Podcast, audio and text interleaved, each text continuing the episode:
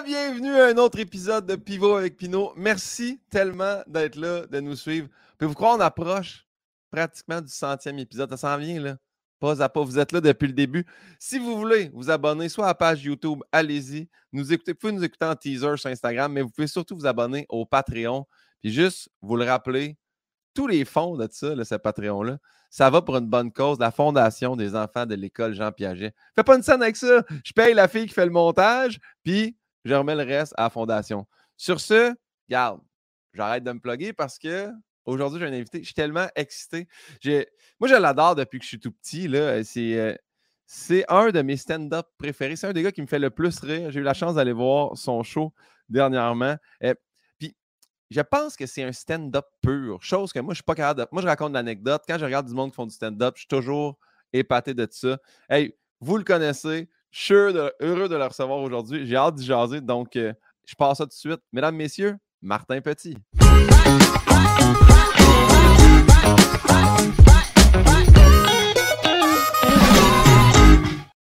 Ah ouais, Martin Petit! Salut! Qu'est-ce qui se passe? ben, tu, je suis au chalet, là. Oui, je comprends. Voilà. C'est ça qui se passe. Je suis au chalet. Tu me déranges. Je, tu me déranges? Je suis au chalet. Je, serais normalement dans un hamac. Ah, mais, mais tu veux-tu aller dans ton hamac? Ça me, fait, ça me fait plaisir de te parler. ça me fait plaisir. J'aimerais ça quand même que. Fait que j'étais un stand-up pur, c'est ça? Oui, t'es un stand-up ouais, pur. Bon, ça. Je trouve ça, moi. Je suis pas capable de faire du stand-up. Je suis pas capable de prendre un sujet qui. Tu sais, moi, si ça m'est pas arrivé puis c'est pas une anecdote, qu'il n'y a pas personne que je connais ou c'est pas quelque chose dans lequel j'ai de l'autodérision sur moi, je suis pas capable d'en parler. Tu sais, je suis. correct, ça? Ça m'a vraiment marqué. Là, tout... Une catégorie, ouais. Moi, je me suis rendu compte quand. C'est-à-dire que, tu vois, je faisais de l'anecdote au début.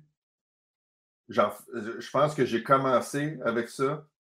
Ouais. En fait, en fait je faisais du stand-up. Mon, mon, premier réflexe, c'est de faire du stand-up. Puis je trouve que raconter des anecdotes, c'est, euh, c'était épeurant au début, mais c'est, c'est épeurant la première fois que tu la racontes. Ouais. Parce que tu te dis, qu'est-ce que je suis en train de faire là? De toute façon, parler devant du monde, c'est weird parce que pourquoi je suis en train de vous parler? Ouais. Déjà, c'est weird. Puis, m'a, vous raconter une histoire qui m'est arrivée, c'est encore plus weird. Ouais. Parce que la personne, elle s'est déplacée, puis sérieusement, tu sais, les gens, il leur arrive aussi des anecdotes. Fait que c'est comme, c'est le début d'un partage? Ou c'est comme, non, vos histoires, je m'en calisse, je vais juste raconter les miennes. La mienne, oui, exact. Ça. Puis, je me rappelle, Pierre-Yves Bernard, qui écrit avec Claude Legault euh, Galaxy. Oui. On est dans un bar, puis je raconte une anecdote qui m'est arrivée. J'avais, j'étais pompiste, c'était ma première job. Puis là, puis là, les gars pleurent de rire parce qu'il m'est arrivé une succession de gaffes impossibles.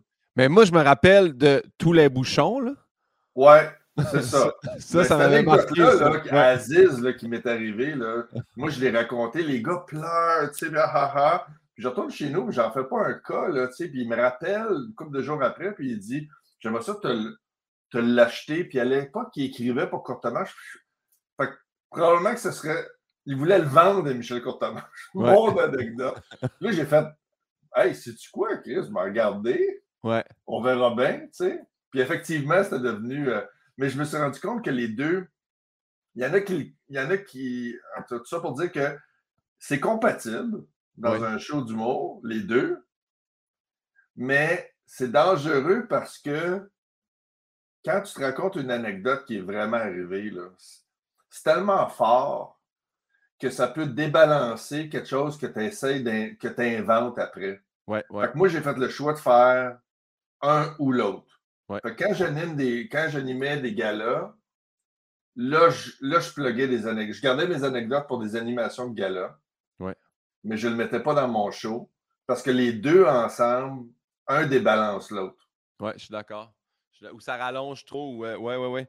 Mais je dis ça parce que, tu sais, euh, je pense à ton show, puis je veux pas vendre plein de punch, je vais dire au monde d'aller le voir, mais euh, tout ce qui est par rapport aux, aux chasseurs de baleines, c'est un numéro qui m'a fait Hey, sais-tu, c'est niaiseux, je l'ai enlevé pas longtemps après.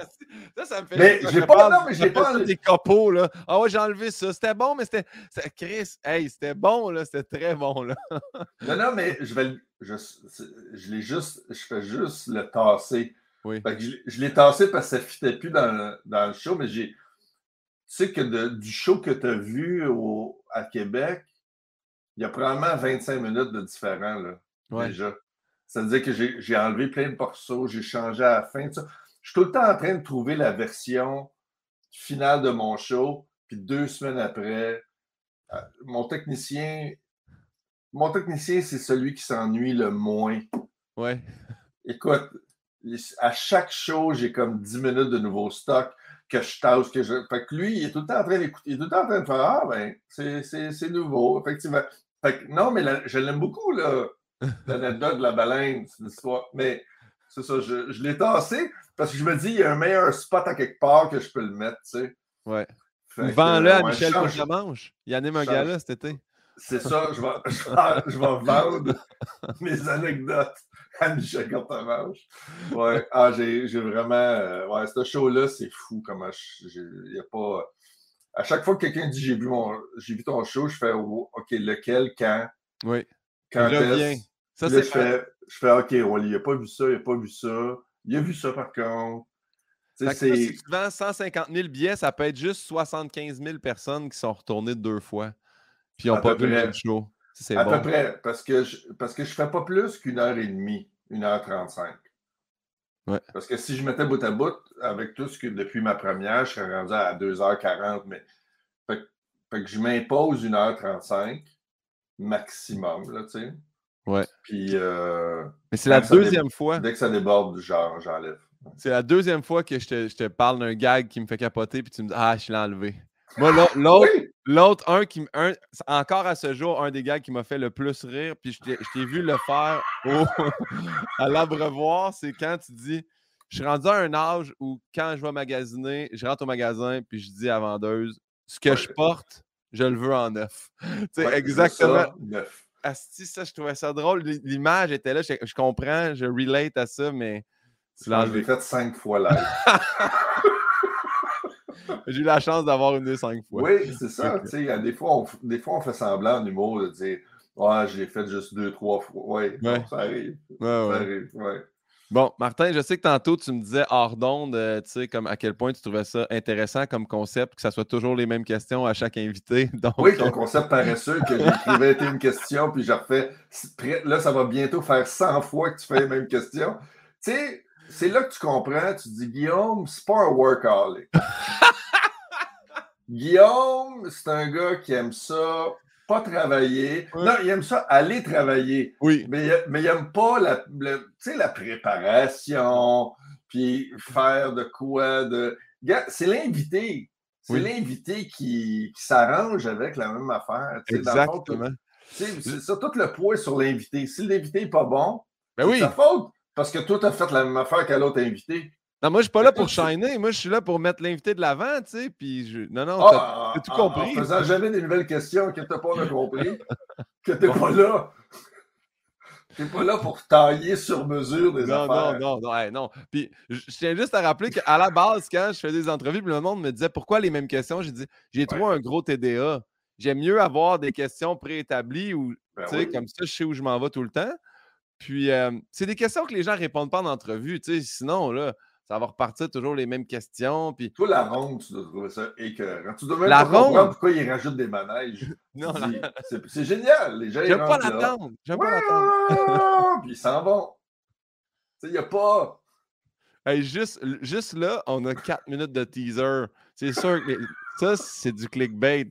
Tes Ah. travailles pas fort, tu forces pas, Guillaume. nan- Puis là, le monde va rien. voir. Ils vont les voir, puis ils vont constater. Puis ils vont être d'accord avec moi. Ben oui. Mais peut-être vont c'est le premier faire- épisode qu'ils vont voir, puis ils vont être épatés, faire comme on dit, mais quelle bonne question. Ils vont faire à, hey, à quel point ils posent toujours les mêmes questions. Puis là, Ouais. ils vont écouter les, les, les, autres. Voilà. Des fois, je suis dans l'une, fait que je skip une question, je ramène. Fait que l'ordre n'est pas toujours le même. Je tiens à. Oh, oui. À, tous ceux, gens. à tous ceux qui n'en reviennent pas, là. ouais. faut vraiment être asperger pour trouver ça insultant que tu skippes une de tes questions. Ben, mettons, mettons, La là. 6! T'as pas posé la 6? Je t'écoute depuis le début. La C'est 6, c'est le son, le son ou le bruit que vous préférez en passant. Mais juste, juste dire que non, moi, il n'y a pas beaucoup de plaintes au niveau du podcast, à part les gens qui me disent d'arrêter de faire Hey! au début. Ils n'aiment pas ça, mais je continue à le faire quand même. Non, c'est bon. C'est Oui. dans la même. C'est un peu comme François Massicotte qui commençait ses shows au début. C'était tout le temps Hey, hey, hey, hey, hey. Tu te rappelles? Non. As-tu connu ça? Non. Il faisait ça au début, début, François. Ah oui. C'était vraiment fatigant. on y disait. On disait. On y disait dessus.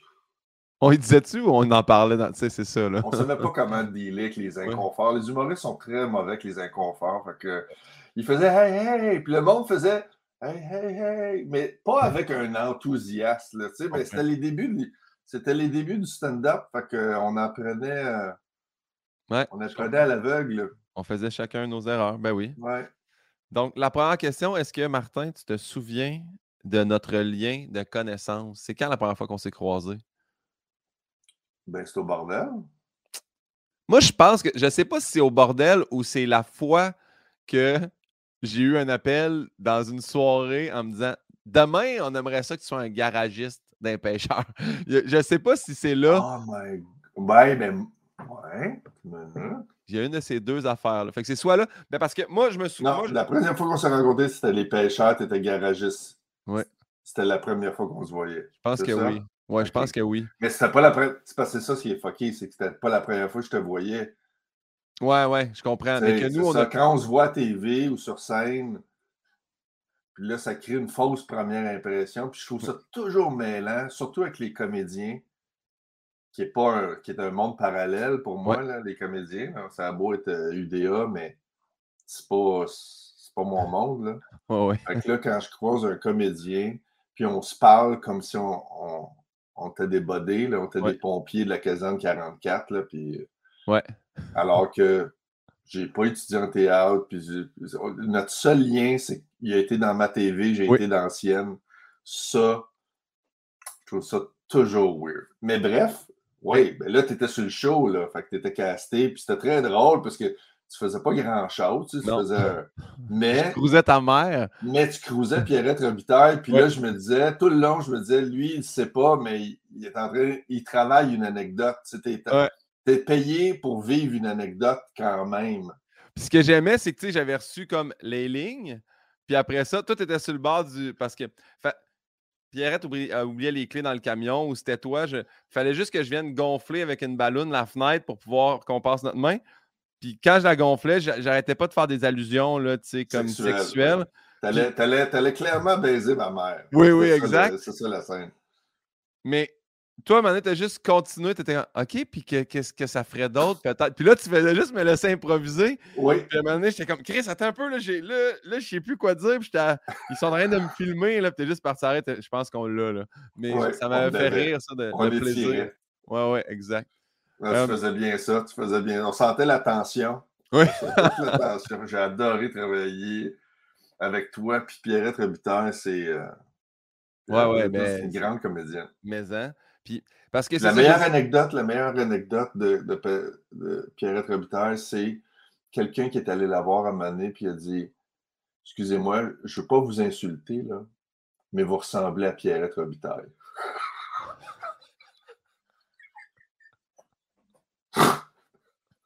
Ah, c'est Comment tu reçois ça? Ouais, ouais, non, je comprends. C'est quelqu'un de très maladroit, là. Vraiment, vraiment. Quelqu'un qui n'a pas pensé à l'option A, c'est elle. c'est Pierre Robitaille. Fuck. Oh mon Dieu. Hey, c'est bon, là? Ah. Ben, parce que j'hésitais entre le tricheur, euh, pas le tricheur, le pêcheur, voyons, le tricheur. Le pêcheur ou euh, les. Sinon, ma première animation au Bordel Comedy Club, t'étais sur le pacing. Puis Ah, ça, je me rappelle aussi que par un hasard du maudit, je pense que c'est ça aussi, des fois, on dit on est à une place à un bon moment.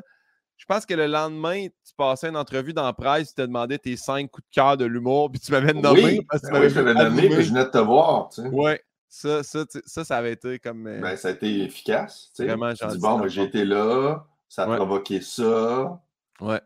Voilà. Ça, puis sur le flight, tu t'es dit quel nom je retiens. Ah oui, le gars que j'ai vu hier animé, mais pas, pas vraiment comme je le connais Non, pas non, j'y croyais. Ouais. C'est fin, Martin. J'apprécie. hein. Mhm. Quel est ton mot préféré, Martin Petit? Le mot Ouais. hurluberlu. C'est ce vrai? ben, ça change des fois. là. Mais hurluberlu, ben, des fois, c'est drôle, hein? si Tu te dis, tu l'as la question, lequel? Puis je suis arrivé à la conclusion que hurluberlu, c'est la perfection du mot, puis ce qu'il décrit. C'est comme une tasse. Tu es en train de boire dans une tasse. Tu sais, il faut que tu te forces pour apprendre une tasse.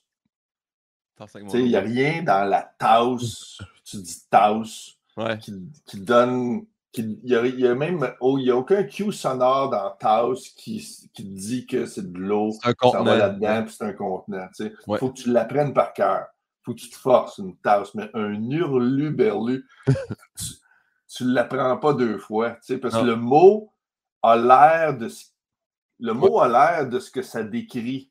Ouais. Tu un hurluberlu, ça, tu sais, ça a les cheveux frisés, ça joue de la flûte, ça couche à terre, ça chante à l'envers. Ouais. Tu C'est souple. C'est clairement souple. Il y a- il y a- les de l'hydrolet, puis ça voit pas que c'est de l'absurde. Ouais. Parce que c'est un hurluberlu, il est fucké. Ouais, Mais ouais. le mot, il hurlu, berlu.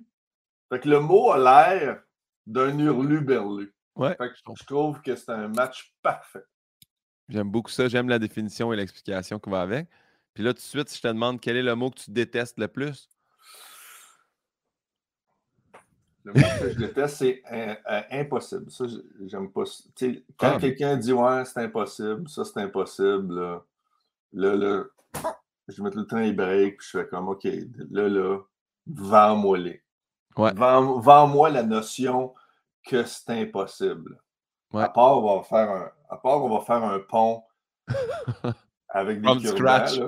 Ouais, Là, je le comprends. là, je dis, oh, non, OK, la colle, elle ne tiendra pas. Mais sinon, là, quand je le fais, quand quelqu'un, je suis dans un projet, puis il dit, ouais, mais c'est impossible.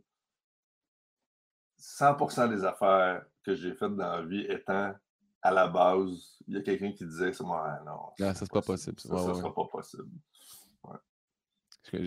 J'aime beaucoup les deux mots que tu nous as donnés. Puis là, je poursuis avec la prochaine qui. Je l'ai changé. C'était votre drogue favorite, la question de Bernard Pivot. Je l'ai changé pour votre dépendance favorite. Pourquoi? Parce que le, Parce que ça reste sur Internet le restant de nos jours, puis je veux pas que personne s'incrimine. C'est gentil. La dépendance, c'est le café. Ouais, la Ouais. seule que j'ai.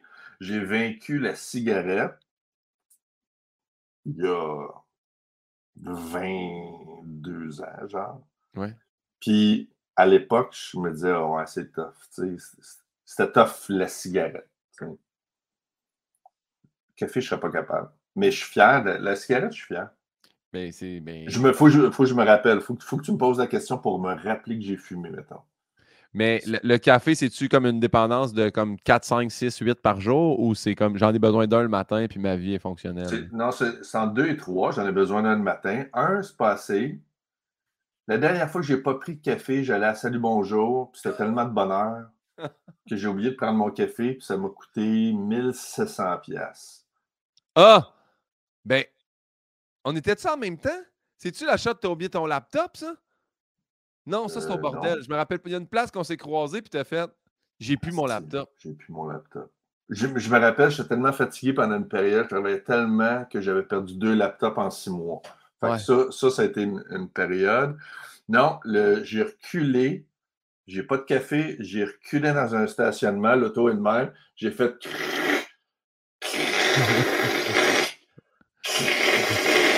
Puis là, j'ai fait Ouais, il faudrait que j'arrête. tu sais, j'aurais fait. Normalement, tu fais Oups! Ouais. J'ai fait pas endormi. Puis là, j'ai fait OK, j'ai pas pris de café. Fait que Tout j'en conviens que t'as plus de smart si c'est ça que tu me dis, là. J'étais pas en smart. C'est une période post-smart. OK. Mais ma smart, my God. Ça, t'aurais pu la rentrer de reculons de côté. Ça, a marqué les gens, mais pas autant Ben. que mes vertèbres. Parce que c'est pas un siège qui s'ajuste, c'est juste un siège qui se recule. Il n'y a pas de. il y a pas de. Fait, que- fait que c'est ça. J'économisais là, du gaz, je me trouvais bien bon, là, mais qu'est-ce que je. Puis la pire affaire qui m'est arrivée dans ma Smart, c'est J'étais un show du matin à TQS. Ça devait être TQS ou même pas V. mais c'était le matin. Ouais. Puis ça va pas bien. En me levant, je sais, il y a quelque chose. J'ai pris mon café, mais je sais pas si dans, cet endroit-là, c'est dans Studio Mills. Dans ce coin-là. Ça a été une saison, puis il y a Gildor. Tu mettons, là, pour te, situer, là. Puis je sais pas de quoi il faut que j'aille parler, mais j'ai mal au ventre. Là, je dis, ah non, qu'est-ce qui se passe? Puis j'ai mal au ventre. Puis le stress de partir, puis d'être là, puis le trafic. Puis, je pense qu'il y a du stress là-dedans. Puis, que, je, suis malade. Il se passe de quoi dans mon estomac qui fait que c'est pas, c'est pas, c'est pas habituel, c'est pas normal. Puis la pression d'arriver à l'heure à une émission live à 7h20 le matin, tout ça mélangé fait en sorte que quand j'ai trouvé la place, après avoir parlé à mon attaché de presse, c'est où? Tu es au téléphone, c'est où? Je suis pas là, là, c'est là. Puis il essaie de rejoindre quelqu'un, mais ils sont tous en onde. Tu sais, là. Ouais. Tu, oh, la on, télé. Est dans, on a un bon état d'esprit. J'ai mis la main sur la porte. Puis j'ai chié dans mes culottes jusque dans mes bas. Pas, euh, pas une petite crotte que tu dis, écoute.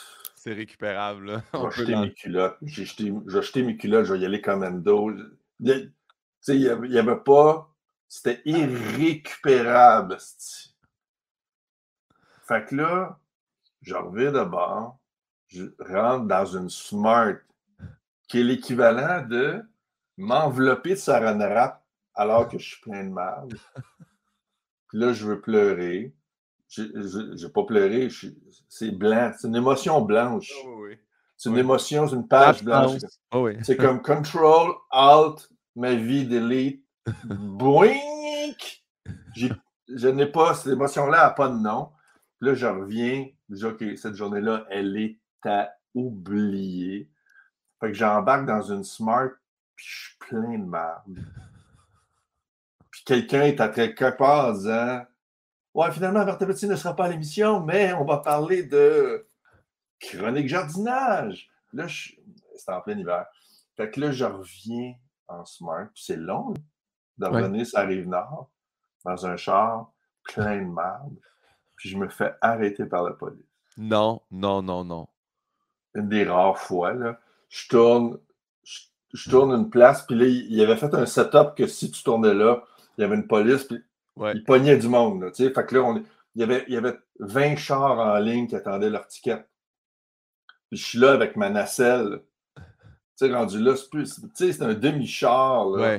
Puis là, je fais juste respirer de la merde, moi, là. là. Il n'y a pas d'air là-dedans. Là. Je fais juste. Fait que là, je baisse la vitre, le policier arrive, puis je, fais, je la regarde, puis je suis sincère, je dis Ça me dérange pas, je vais aller te payer ça une autre fois. Mais tu sais, tu peux pas faire ça à un policier. Gars, je suis pressé, je vais aller te payer. Tout ça, je, te jure, on va te régler ça tantôt, mais pas là. là. Ouais. Puis là, il dit On peut pas faire ça. Je dis Gars, je vais être franc avec toi. J'ai une chien dans mes culottes. je viens de chier dans mes culottes, puis j'essaie désespérément de retourner à, à ma maison puis régler ça. C'est que j'ai été obligé de dire ça à un inconnu qui me reconnaît. Là. Un agent il, y a, il y a ma plaque puis mon nom. Fait qu'il y a pas de. Je peux pas prendre un accent faire à croire que je suis Antonio euh, Petit Nanèche. Oui, oui, oui. non, non. Fait que là, il, sait, ici, je suis qui. Il me regarde et fait Écoute, ça m'est déjà arrivé. Ah, wow! Ça, fait qu'il y avait comme une fraternité. Compassion. De, de, deux gars qui ont déjà chié dans le culotte dans le char. Ouais. Qui savent le désespoir, puis ils savent ce que tu vis. Puis qui se disent, moi, je m'en vais t'aider, chummy. Ouais. Puis là, je vous dis, c'est un beau film. Non, c'est pas un beau film, mais c'est un, un, beau moment dans ma journée de merde que ce gars-là a fait. mais il m'a dit quand même, donne-moi deux minutes. Je vais faire semblant que j'étais dans l'étiquette. Là, ah. tu peux flyer. C'est bien. J'aurais aimé ça que tu le reçoives par la poste, l'étiquette. Je vais te laisser aller te laver, mais tu vas quand même recevoir l'étiquette. Chaque seconde de cette opération-là était trop longue de toute façon. Fait que, ouais. Fait quand, quand tu me dis smart, je repense toujours à. Ouais, ouais, ouais, je comprends. À cette anecdote-là inoubliable. Mais magnifique traumatisme. Merci d'avoir partagé avec nous sur euh, Pivot avec Pinot. Tu vois, là, là, on est rendu à la question 5 et 6, où souvent Ouais. les gens me portent plainte de T'as oublié ces questions-là, Guillaume. tu sais. Ouais, ouais, ouais, ouais, ben, les personnes qu'on connaît, Oui. écrivent. Le son ou le bruit que tu aimes le plus entendre, puis je te dis tout de suite, la prochaine, ça va être le son ou le bruit que tu taillis le plus entendre. Alors, le plus, le plus, c'est les oiseaux. Ça, c'est- j'aime ça. C'est un, un gars. Ça a l'air cliché, Non. mais à un moment donné, tu- quand tu réalises que c'est vrai, quand je suis dans mon hamac, mettons, que je viens d'acheter cet été, j'aime entendre piou, piou, piou, piou. C'est-tu un hamac euh, qui vient avec la base là, puis qui est déjà toute préinstallée ou c'est La un base hamac comme ça, deux là. arbres, là? J'ai la base, j'en ai au chalet, c'est en deux arbres, Ouais. mais à la maison, c'est c'est l'arc. Je trouve, je trouve ça important d'a- d'avoir les. je trouvais que C'est ça qui me manquait dans la vie. Oui. Mais le tut tut tut de camion qui recule, Ça, c'est ce que t'aimes pas. c'est ce que j'aime pas. Mais là, Moi, je, moi, je pense qu'on serait capable de vivre comme société avec un petit peu plus de personnes âgées qui se font frapper par des camions. Puis, tu sais, c'est l'équilibre entre je dors le dimanche matin, puis il y a des personnes âgées qui se font frapper par des camions. Là, je pense que c'est zéro. C'est zéro personne âgée, là. Mais c'est beaucoup de monde qui ne dorment pas. Ouais. Fait on pourrait comme un petit peu plus de monde qui dort, un petit peu plus de personnes âgées qui se font frapper. Là, il y aurait comme un équilibre. une société égalitaire. Oui, c'est ça le mot qu'on cherche. Là, là, on vit dans une société euh, déséquilibrée à ce niveau-là. Dis-tu que si, mettons, un programme électoral mettait ça dans leur programme, dirait nous, on enlève les bip bip de troc, il y, y aurait ton vote? Oui. Oui. ok, parfait. Il- oui, absolument. Je ne le dirais pas. Oui. Je ne le dirais pas sur les réseaux sociaux. Oui. Mais un politicien qui a le guts de dire ça, Ouais. J'aime ça. ben, c'est parce que. Mais ils ont changé en passant. Je ne sais pas si tous les camions ont fait ça parce que c'est Ben pas la non. première fois qu'on parle de ça. Puis euh, maintenant, ils ont changé pour le. Puis il y a quelqu'un qui m'a envoyé un article pour me dire oui, ils ont changé le bip pour l'espèce de, de- de chat qui grince parce que c'est moins de pollution sonore. Mais je trouve quand même que c'est beaucoup de pollution sonore. Ben, je pense qu'ils n'ont pas tout été ajustés dans, dans mon coin. là. Non. J'ai jamais Mais- entendu le tch. Non? Tu vas peut-être éventuellement parce que je te dis de plus en plus, là, les camions qui reculent, ils ont changé leur bip pour des. Sauf- Mais tu sais, on peut, on peut chialer de ça, mais tu sais, il y a du monde, je trouve ça flyé. Il y a plus d'alertes Amber puis d'alertes météo maintenant dans nos téléphones, là. Ouais. Puis tu sais, il y a du monde qui se plaigne d'une alerte Amber. Ça, je trouve ça gothique. Ouais. Ça, je, ça, je fais Des comme. Twitter, j'en vois souvent passer. Je fais comme, attends, là, t'es t'es sécure dans ta job. T'as as un bon syndicat. Ouais. ça reste ça, ça reste ça. là. Les gens vont relire ça dans 10 ans là, si tu te présentes à quelque part comme quoi que C'est ça, toi, les alertes Amber à 3 heures du matin. Tu sais, fermer ton cellulaire, c'est jamais une option. Oui. Tu sais, ça te réveille à 3 heures du matin, pourquoi ton, pourquoi ton cellulaire est dans ta chambre allumée? Ouais. Qu'est-ce gère ton électronique, Oui. ferme-les. Ouais. L'appel de qui t'attends? Ouais. Pourquoi, pourquoi tu es sur cet appel-là? L'alerte Amber? Ta gueule. Tu sais, ça te dérange. Ah oui, ça ah, ça t'a dérangé, hein? Quand Ce un qui- enfant s'est fait kidnapper, ça, ça... Ce qui m'amène à rappeler quand même que c'était le son que Boucard Diouf détestait le plus, l'alerte en vert. L'alerte Amber. Ah, lui, il aurait aimé que ce soit. Un enfant a été enlevé à la station. Pire. Nous nous excusons de ce délai. Tout, un enfant. C'est la première fois que j'entends quelque chose que je ne suis pas d'accord avec Boucard. Ouais, c'est rare, hein? Mais Boucard était même pas contre. Il disait Je pense juste qu'il faut trouver un autre son. Oui, oui. Tu sais, parce qu'encore là, il. Puis Oui, Boucard, a c'est pas, obligé. C'est pas obligé de. dans d'autres pays, les alertes n'étaient pas sur les mêmes sons, puis c'était tout autant efficace. Ah oui, non, ça, je suis d'accord avec lui. Le, que, le- le son de l'alerte pourrait être. C'est-à-dire qu'il pourrait y avoir un référendum au Québec avec cinq options d'alerte. oui, Une exactement. fois, une fois qu'on vote toutes, C'est on celle-là. va sur le site, on, on écoute cinq options, on clique. Tu sais, le gouvernement, dans sa consultation publique, là, il manque. Technologiquement, là, c'est c'est- genre, ça, ça se fait. Oui. Ouais. Bonjour tout le monde, on a cinq sortes d'alertes. Allez sur le site, vous avez deux jours pour voter. Ouais. C'est sûr, on est capable tunez-la dans votre téléphone? Vous, votre alerte, ça va être ça. Ouais, Ça va être guitare rythmique. c'est ça. alerte en toum. Parce que, parce que, sincèrement, le fait, Ouais, non, ouais, non, ouais, non. le fait que ça soit la même alerte pour l'alerte météo puis l'alerte Amber, moi, quand ça sonne de même dans ma radio de char, je fais Oh non, un enfant est enlevé, puis là, je suis tout mal, puis là. En- ou ça aussi, je comprends pas Ça, c'est un nuage. Ouais, non, là. Il, il va y avoir de la grêle, puis en- on est-tu obligé de mettre l'esti de voix robotique qui a l'air de gonner du monde? Je comprends, mais peut-être, il peut y avoir quelqu'un qui lit ce. ce- ça, doit être aussi long de le taper et de le rentrer pour que ça soit lu robotiquement que quelqu'un qui fait En passant, dans pas long, il va y avoir de la grêle, soyez prudents, mettez-vous à l'abri- bonne journée. Moi, Là, je leur écrirais. Moi, je leur écrirais, mais toi, c'est toi qui devrais leur écrire parce Ouais. que tu es un bon exemple. Tu dis, gars, moi, j'ai un podcast, Oui. j'écris tout le temps les mêmes questions. Oui.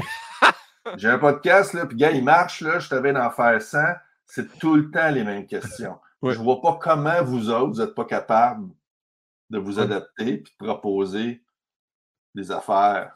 Je comprends, mais tu vois, faut, ça, ça, on dirait qu'en en faisant ça, je serais obligé d'abdiquer puis changer mon Hey de début. Il faudrait que je l'adapte. Faudrait que je me mette un Hey. Tu sais, faut.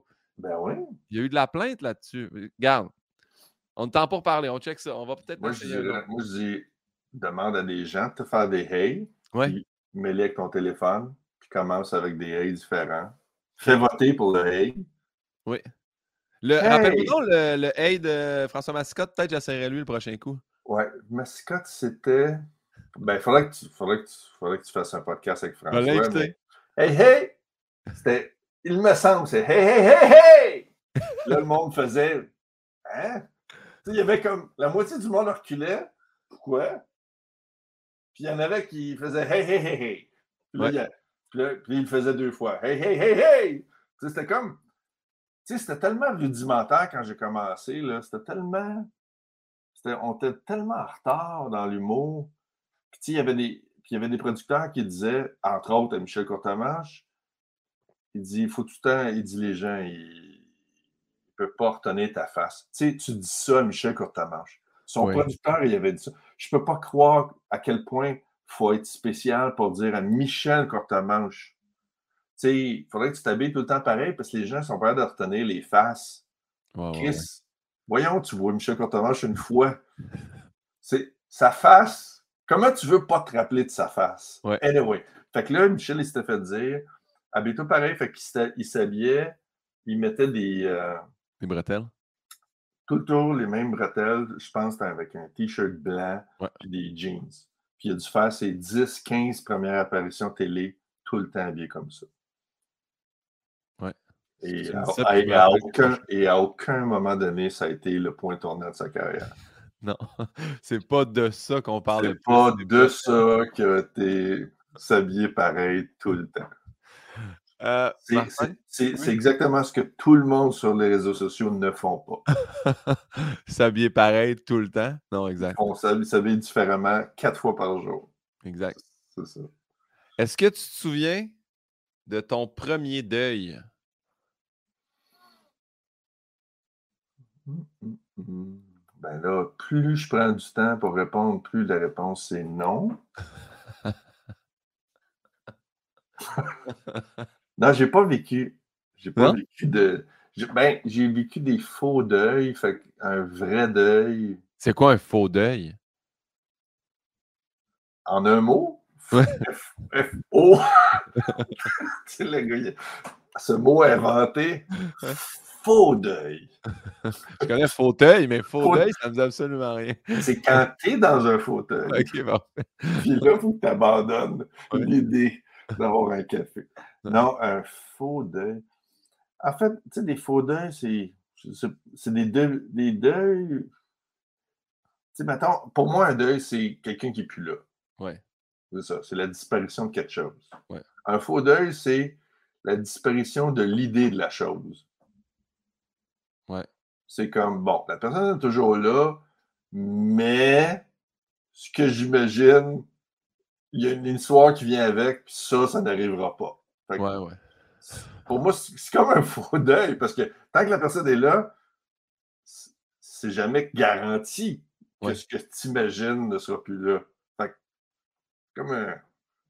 Mais attends. Alors qu'un deuil, c'est une disparition. C'est impressionnant que tu n'as vécu aucun deuil jusqu'à aujourd'hui. Ben, c'est parce que mes parents sont toujours en... Ben, tu vois, mes parents sont toujours en vie. Ouais. Puis j'écris là-dessus en ce moment. Je ne sais pas si je vais être capable d'en faire un, numéro puis que les gens vont voir dans mon. Peut-être le voir trois fois à quelque part. Que pas vu. Ouais, ceux qui ont vu mon premier, mes premières versions de mon show vont pouvoir l'apprécier. Oui. Mais le, ça, mon père est Alzheimer puis il fait de la démence. Fait que mon père n'est plus là. Fait qu'il y a un deuil. Ouais. Mais il est là. Fait que, tu sais, si tu comprends, ouais c'est comme un. C'est le plus proche d'un deuil, l'Alzheimer, parce qu'il n'y a aucune conversation possible. Tu sais, je, m'appelle Jean. La dernière fois, je m'appelais Jean-Paul. Puis, à aucun moment donné, j'étais son enfant. Il n'y a, pas, euh, pas proche. Là. Fait donc, tu dis, OK, il y a un deuil à faire de s'attendre que mon père me reconnaisse ça n'arrivera jamais. Mais le gars est toujours là. Ouais, c'est l'enveloppe est là, là, ouais. Oh, non, pas juste l'enveloppe, il y a comme un, il y a comme un fond, toutes ses réactions, toutes ses, ses mettons, ses, ses patois. Ouais. Tout, tout, tout, tout, est là. C'est juste comme genre la disquette, là. La disquette, moi, dans sa tête, ça, ça a tout été enlevé. Ouais mais je reconnais chacune de ses réactions, puis son tempérament, tout ça. Fait que c'est drôle, tu sais. Il est heureux, là. Il n'est pas malheureux. Il, y a encore ses émotions, c'est ça, parce que j'ai quelqu'un dans ma famille également qui a l'Alzheimer, puis il ne me reconnaît pas du tout, mais il, quand on finit de souper, il fait comme Je t'aime, toi, t'es es un bon gars, tu sais. Puis là, je suis comme ouais, ah, Mais tu sais, il, il y, a encore ces réactions de ça, je trouve ça drôle, ça, je vais te faire une joke avec ça, mais il ne peut pas suivre de conversation. Peut j'ai, ça, j'ai aimé ça. Ouais. tu sais, il nomme, j'aime, ça, j'aime moins ça, ça, j'aime ça, j'aime ça. Puis, tu mon père, maintenant, il dit Hey Yogi. C'est la seule personne que je connais qui fait Hey Yogi. C'est son patois, mais il garde son patois, là. Hey Yogi. Puis, il y a comme ses réactions, puis la façon de, que son visage s'anime. Tout ça est tout là. Ouais. Fait que c'est comme. Que je sais pas si c'est un vrai deuil. Ben, je comprends. Je comprends c'est pas une situation, là, c'est dans, dans, la catégorie, là, on est dans la pièce, on est dans l'endroit du deuil, mais j'ai pas c'est pas le deuil final, c'est pas le. Ouais. J'ai l'impression, que c'est comme un, comme un demi-deuil, puis quand il va mourir, ben là, ça va être comme tellement une longue préparation au deuil que ça m'étonnerait que, que je vive un, un deuil. Euh, violent et subi parce que c'est tellement une préparation à. Ouais, une fois que tu acceptes que la personne que tu as connue n'est plus là, tu sais, fait que. Ouais. ça, va être sûrement moins. Ouais. Est-ce que, est que tu le. Parce que. Hum, là, ça fait toucher comme question. Mais est-ce que tu peux. Tu, ben, es capable de dire c'est une genre de libération si, mettons, tu sais, s'il part en, paix puis tout ça, tu fais comme Ah, ben, tu sais, il est comme. Euh, parce que, pas soulagé, parce que je pense pas qu'ils se rendent compte qu'ils qu souffrent ou qu'ils ne se rappellent plus. Mais je me demande. Ben, je, non, mais je ne suis pas soulagé parce qu'il ne vit pas dans la. Je ne suis pas soulagé parce qu'il ne pas. Il n'est pas dans la douleur. Ouais, Il n'est pas, il est pas en. Tu ne regardes pas en panique en disant Je suis où, sors-moi de là. Ouais, ouais, ouais. Parce que là, s'il vivait dans un état de, de si, son état mental, c'était je suis prisonnier quelque part, puis sors-moi de là, je ne serais, pas zen. Là. Ouais. Je comprends. Mais euh, non, il, il a l'air. Il a l'air, il a l'air heureux comme un chat. c'est bien. Pour vrai, il a le, il a le, comme, il a le il a, ça a l'air d'un chat. Il est apaisé. Ah, mais c'est bien. Il, il, ronronne, il s'en va, il fait ses affaires, il est autonome, il te regarde, puis il sait pas t'es qui, comme un chat. Ouais, ouais. Ah! Ah, ça, ça fait mal ce que tu dis là. là. J'ai l'impression, moi, qu'ils savent je suis qui, mais gars. Non, non, non, non, non. moi, je ne vis pas dans cette illusion-là. Ma mère, oui, mais pas moi. Mais t'as dit, as dit euh, son, son patois, c'est euh, Yogi. Et Yogi. Parce que la prochaine question, c'est quoi ton blasphème ou ton gros mot préféré? T'en as-tu un que tu utilises particulièrement? Non, j'utilise les classiques. Ben, en fait, c'est un défi de ne pas. Euh, parce que tu m'as vu sur scène, c'est vraiment mon problème. Là, je chaque beaucoup sur scène. Puis je pense que je chaque plus sur scène que je chaque dans la vie. Puis j'essaie de, de trouver une solution à ça. Là. Ouais. J'ai jamais pensé que c'était un, un, problème, mais j'en suis arrivé à, à accepter que c'était un, un problème. C'est comme la cigarette, c'est dur à arrêter, mais ça se fait. C'est parce que je dose pas la quantité, puis je suis pas conscient de la quantité. Puis, puis je me suis rendu compte que si je faisais pas l'effort, il y en avait trop. Ouais. Parce que, je, à un moment donné, tu, tu, tu, tu varies, tu dis, ben, je vais m'accepter comme je suis. Puis là, ça, ça, ça fait en sorte que je, vais, je vais trop sacrer. Ouais. Fait que là, je suis obligé de ne pas m'accepter comme je suis, si j'aime pas ça. Puis là, je suis obligé de travailler, puis de me garder une switch en, consciemment. Mais c'est pas parce que je veux sacrer, c'est parce que être sur scène, c'est quand même pas naturel. Puis ça me met dans un état. Ça à chaque fois que je monte sur scène, je suis pas nerveux avant, mais je suis nerveux pendant ah tout le processus. J'ai du. C'est comme. Ben, c'est comme, comme si je jouais au tennis devant du monde. Tu joues au tennis devant du monde, je suis sûr que tu te trouves bon, parce que tu es écœurant quand tu joues au tennis. Tu es dans un tournoi, tu es un professionnel, tu es bon. Puis tu, dois avoir un fun à être bon, puis à battre l'autre, puis être... Mais, même, mais tout le long, tu sais que tu es devant 10 000 personnes qui te regardent jouer au tennis. Fait que tu ne te grattes pas le short entre les deux fesses comme si tu étais tout seul. Comme Nadal, mettons. C'est ça. là, il est rendu lousse à ce point-là, mais. fait, je pense que c'est ça qui fait en sorte que si j'ai le malheur de chercher un mot ou je, tellement, je veux tellement que le rythme de la chose soit bon que je, je, rentre des sacs qui, des fois, ne sont pas nécessaires. Tu sais. Puis moi, ça me dérange Ouais, c'est ça. Mes sacs, c'est comme des pets, des sacs. Mais les miens ne me dérangent pas. C'est ça, fait que si tu vois. Mais j'entends ceux des autres. Ah, ok, c'est ça. Ok, exactement. J'entends ceux des autres. Fait que des fois, là, je... ouais. Tu sais, comme mettons, là, c'est un, un, son qui je me suis rendu compte qui méritait chez les autres. Ne dérange pas qu'un humoriste sac de temps en temps. Là. Vraiment, jamais, jamais arrivé que ça m'énerve. Ouais. Mais quelqu'un qui a du fun dans un voisin qui a trop qui a du fun puis qui sac. Ouais. Hey Steve! Ouais, on t'a Ça, quand c'est quand c'est pas dans mon périmètre, puis je suis pas dans l'activité, ouais. je subis l'activité de quelqu'un d'autre, là, ils sont comme gros de même dans ma tête, puis ils m'énervent. Moi, je m'en rends compte beaucoup en humour quand, quand c'est le punch de quelqu'un. Comme Ah, tabarnak! Là, tu fais, mais ton gag, mettons, il n'y a pas de sacre. T'as-tu T'as-tu pensé que tu disais rien? Là, ça, ça, ça, je le vois, tu sais, mettons, ben, tu sais, je dis pas chez les humoristes, mais les humoristes qui commencent souvent, euh, ça fait beaucoup ça. Puis je le sais, j'ai déjà commencé à faire beaucoup de sacres. Puis au mmh. début, j'ai commencé à travailler quand je commençais euh, avec Joseph Saint-Gelais, puis il m'a dit va falloir que tu choisisses, tu sais, à un moment donné. Tu peux l'en garder parce que oui, c'est pertinent à, quelques occasions, mais si tu en mets partout, c'est comme une épice, là, maintenant. C'est comme c'est dégueulasse, le repas. Là. Euh, en fait, je me rappelle, j'ai déjà, j'ai déjà appelé Maude pour lui dire, quand je l'ai vu au début, j'ai eu cette même réflexion-là pour Maude parce que Maude Landry, je l'ai vu, quand je l'ai vu la première fois, ou deuxième fois au bordel, puis j'ai vu qu'elle sacrait, mais c'était comme. Tu sais, elle a un beau personnage. Oui, oui, oui. Tu sais, puis elle a, un, personnage tellement différent des autres. Puis moi, j'aime beaucoup les, euh, les humoristes filles pour ça, parce qu'il y a tellement, il y a tellement de gars que l'épice spéciale de chacun des gars est très collée sur l'épice du gars d'à côté. Tu sais. ouais. on est tous différents, mais on, on se distingue bien moins que quand une fille arrive une fille arrive, puis euh, automatiquement, elle n'a pas les mêmes instruments. Puis je trouvais que je trouvais que Maude, elle avait quelque chose de.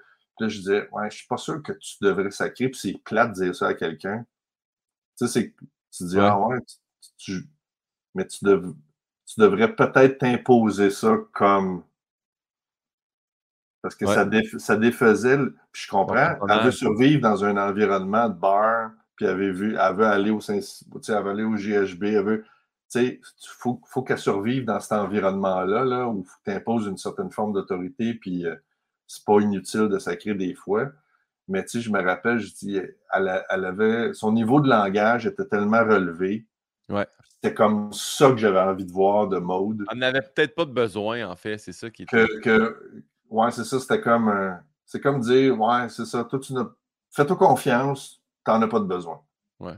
Ça va, être, ça va être écœurant sans ça. Tu vas ressortir du lot en n'ayant pas ça. Puis si on n'en met pas beaucoup, quand on en met un, tu fais comme Ah, on dirait que ça devient vraiment un effet de surprise. Tu sais, je... Ouais, c'est ça. Alors que, tu sais, alors que, ouais, c'est ça. Moi, des fois, c'est parce que je, moi, c'est un, équilibre avec mes, mes réflexions. Ouais, c'est ça. Moi c'est. J'ai des réflexions qui, des fois, proviennent de tellement de réflexions que je trouve ça utile d'utiliser un langage qui est très commun pour créer un mélange entre les deux affaires. Ça, ce serait facile pour moi de, juste partir sur des sur des qu'on se perde tout le monde. Que personne suive. Ouais, ouais, ouais. Tandis qu'il y a un bon Chris dans le milieu, tu fais Ah là, là, ça. Tu sais, il est tu Martin toujours là. là? Ouais, ouais. La prochaine question, je, me dis tout le temps, je vais l'enlever, mais en même temps, c'est comme une espèce de respect à M. Pivot qui a volé les questions à Marcel Proust. je me dis, je vais la poser. Demain matin, Martin Petit, tu choisis quel homme ou quelle femme on doit mettre sur un nouveau billet de banque. Qui choisis-tu? Ben, on devrait choisir la personne qui a inventé l'argent. Oh, wow. C'est une très bonne. je ne sais même pas qui a inventé l'argent. Ben, ça devrait. Ben, c'est ça. Ouais. C'est insultant de mettre la face de quelqu'un d'autre sur l'invention de quelqu'un. On devrait ah revenir à ça. On devrait revenir à des, des, des pièces dans. Tu sais, je sais pas, moi. Auguste ou Caius euh, Romanus. Tu sais, revenir avec. Ouais. Tu sais, les Romains utilisaient des. Euh... Ouais, ouais, ouais. Mettre un Romain. OK. Un bon vieux Romain. Un, un, Romain, tu sais, un empereur romain. Euh, Caligula, Caius. Euh, non, mais ça remonte plus loin, fait qu'on devrait, on devrait, c'est ça. Mettre un pex. Ouais, On regarde ça. Un babylonien.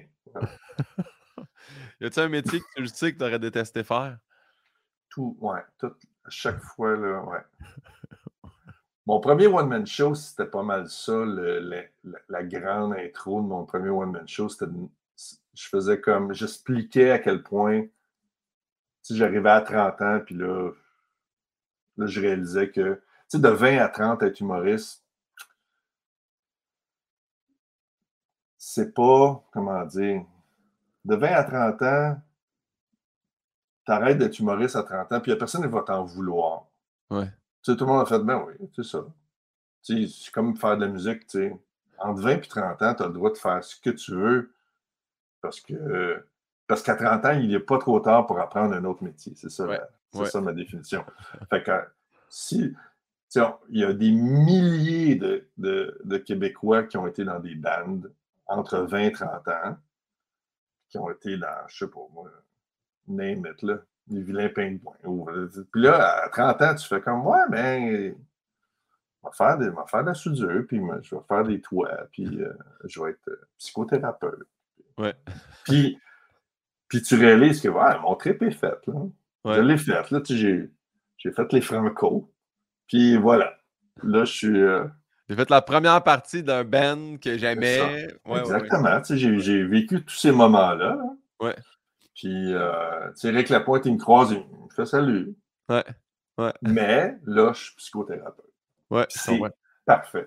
Je vois beaucoup mon gérant là-dedans, parce que mon gérant, il a joué dans des bands de punk, puis aujourd'hui, il est gérant, puis comme un automate, euh, puis tu sais, comme lifestyle, puis là, il me nomme ses bands.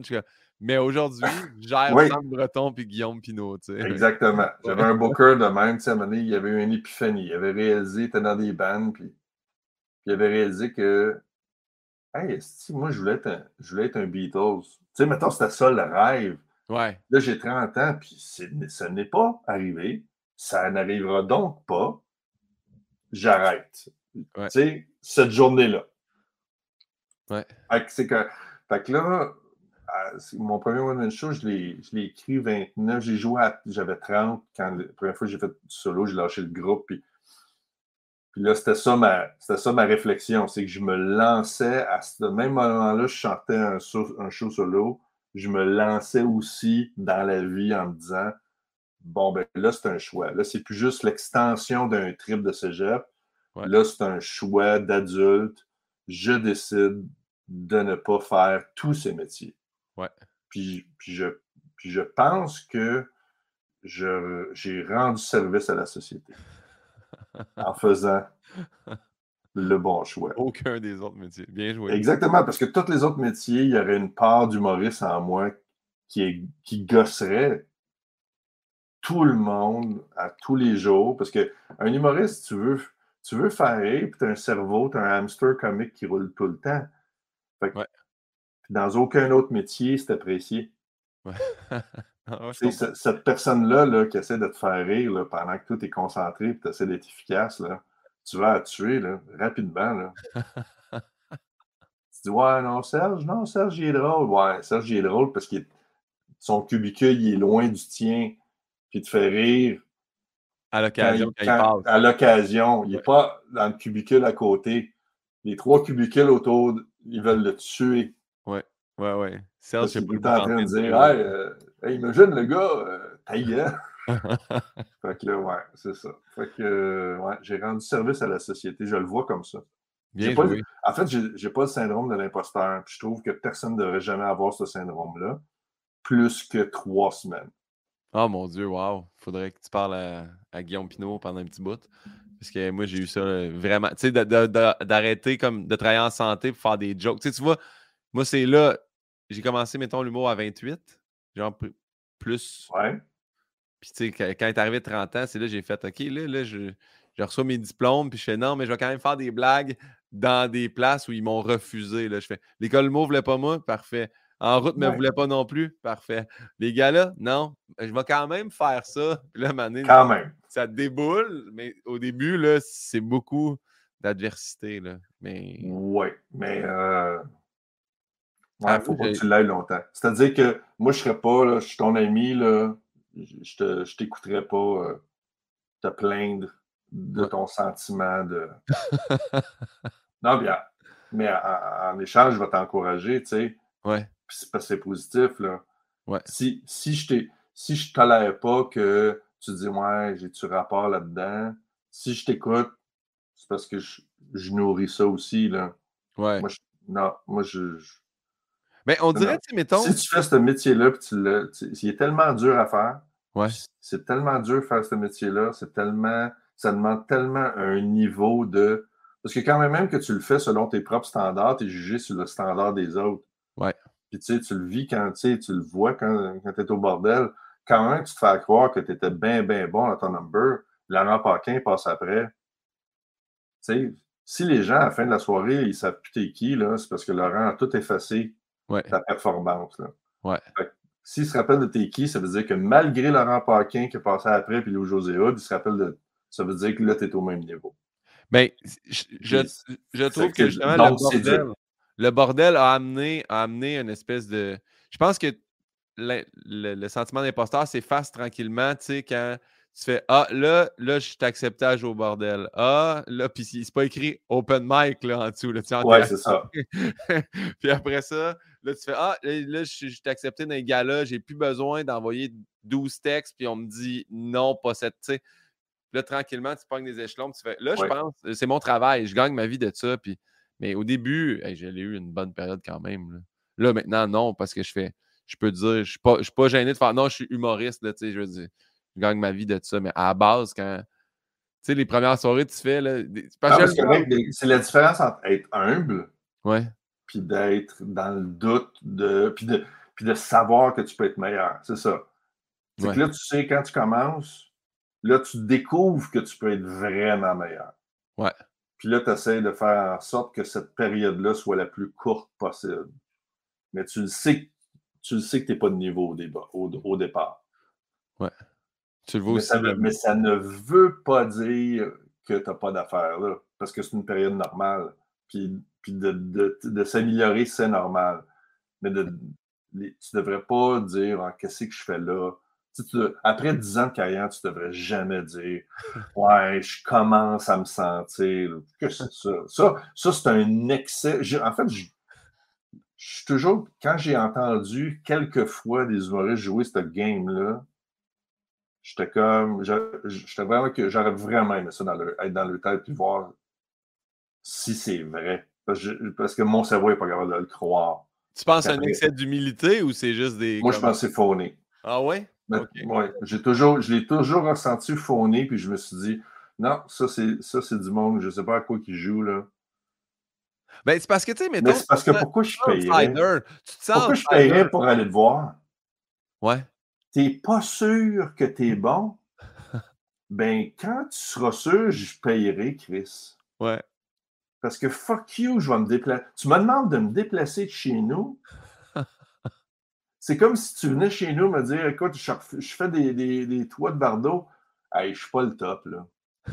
Je sais qu'il y en a des mères. Je charge le même prix. Mais tu sais, j'aime le bardeau. Mais je ne charge pas le même prix. J'invite les gens à aller sur ton site puis sur le mien, puis je ne charge pas le même prix. Là. non, non, non, non, mais quand même, tu me fais un rabais. moi, je veux pas que l'eau rentre quand il pleut. Je m'en calisse de payer plus. Ouais, ouais. Tu sais, c'est pas ça. Je veux, je veux, je veux, je veux, un, je veux un toit qui a de l'allure. Je veux pas un gars qui vit son rêve de clouer du bardeau, puis que s'il est distrait pendant qu'il travaille, je veux que tu sois bon tabarnak. Je comprends. Fait, quand tu es humoriste, tu, tu tu vas plus m'intéresser si tu me dis Ah, je suis bon. Laisse-moi faire. Oh, Chris, il est bon, il fait trois semaines qu'il fait ça. Je vais quand même aller le voir. Puis Chris, il est bon à faire. Ben, chapeau, big guy, tu l'as. Non, non, mais tu veux. Tu veux des, tu veux des gens. Tu sais, parce que ta confiance fait que c'est ça que tu domines un auditoire. Ouais. Parce moi, que non, mais c'est vrai Moi, je sais où je m'en vais. Je, sais où je m'en vais, puis ça ne me dérange pas même de faire des setups longs parce que je sais que j'ai un punch.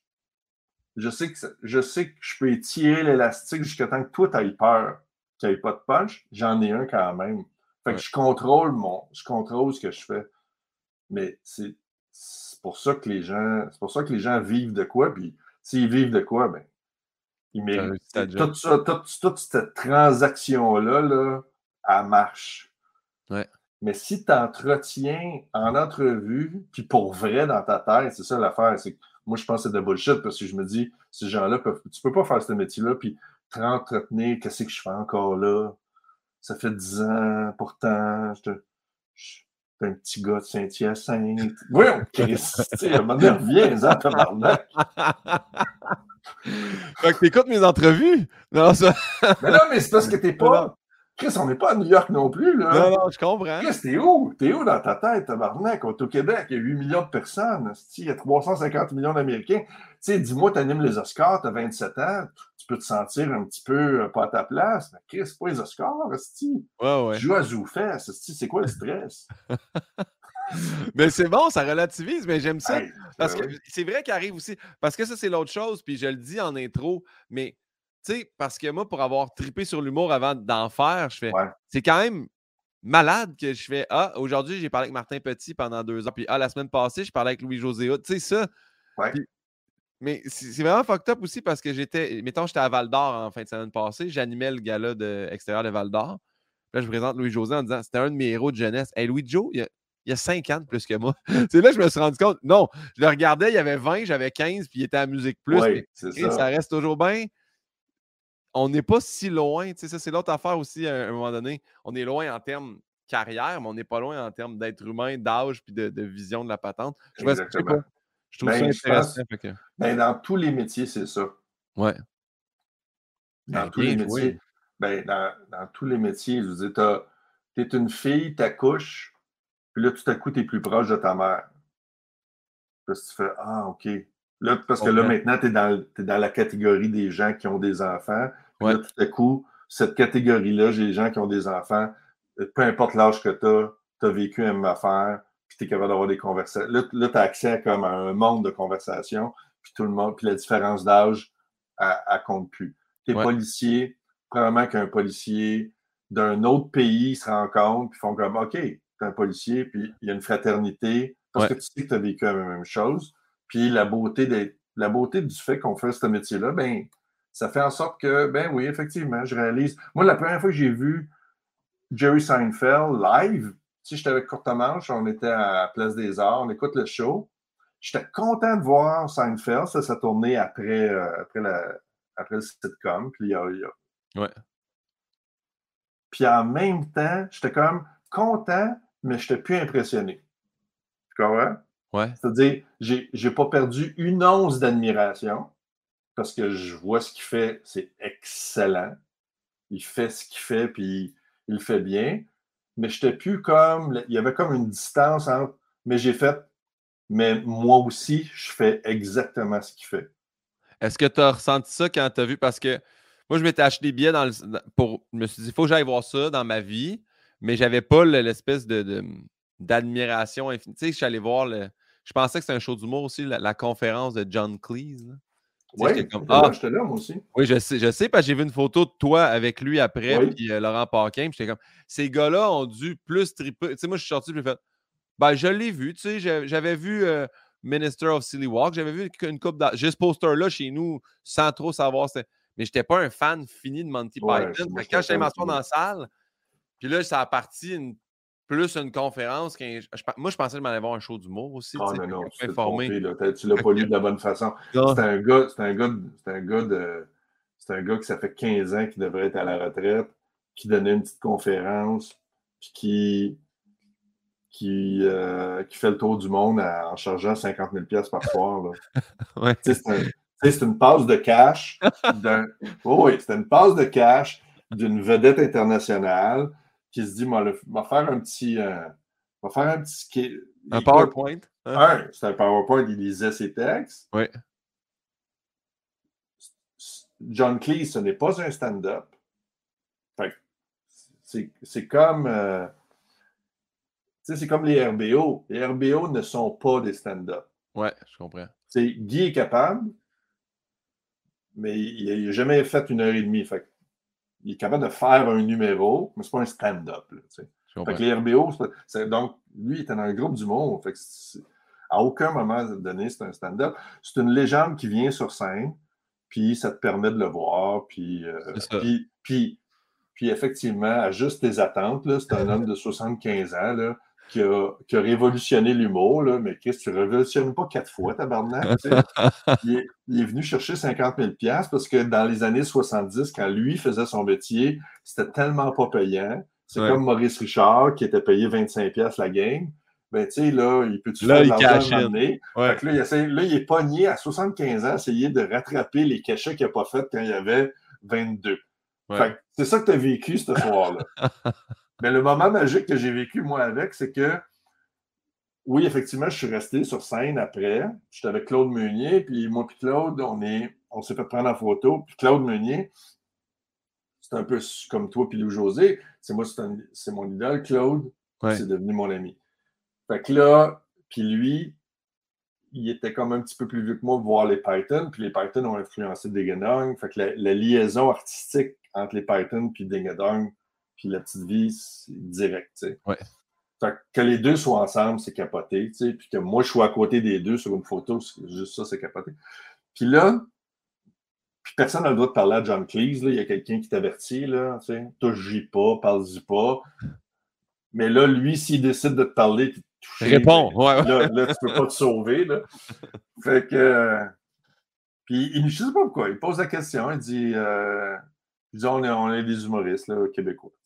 Hey, écoute, il a vraiment fait Ah ouais, cool. Puis moi, j'avais son livre. Puis à noter, parce que, tu sais, il y a eu comme. Son enfance ressemble à la mienne. Puis j'avais plein de notes, puis plein de rabouglis, de pages tournées. Puis, tu sais, tu vois que. Ouais, il y avait du vécu. Ça a été passé. J'ai passé dans son livre. Il y a du vécu. Il pogne, il pogne le livre, il signe, il me donne son adresse courriel.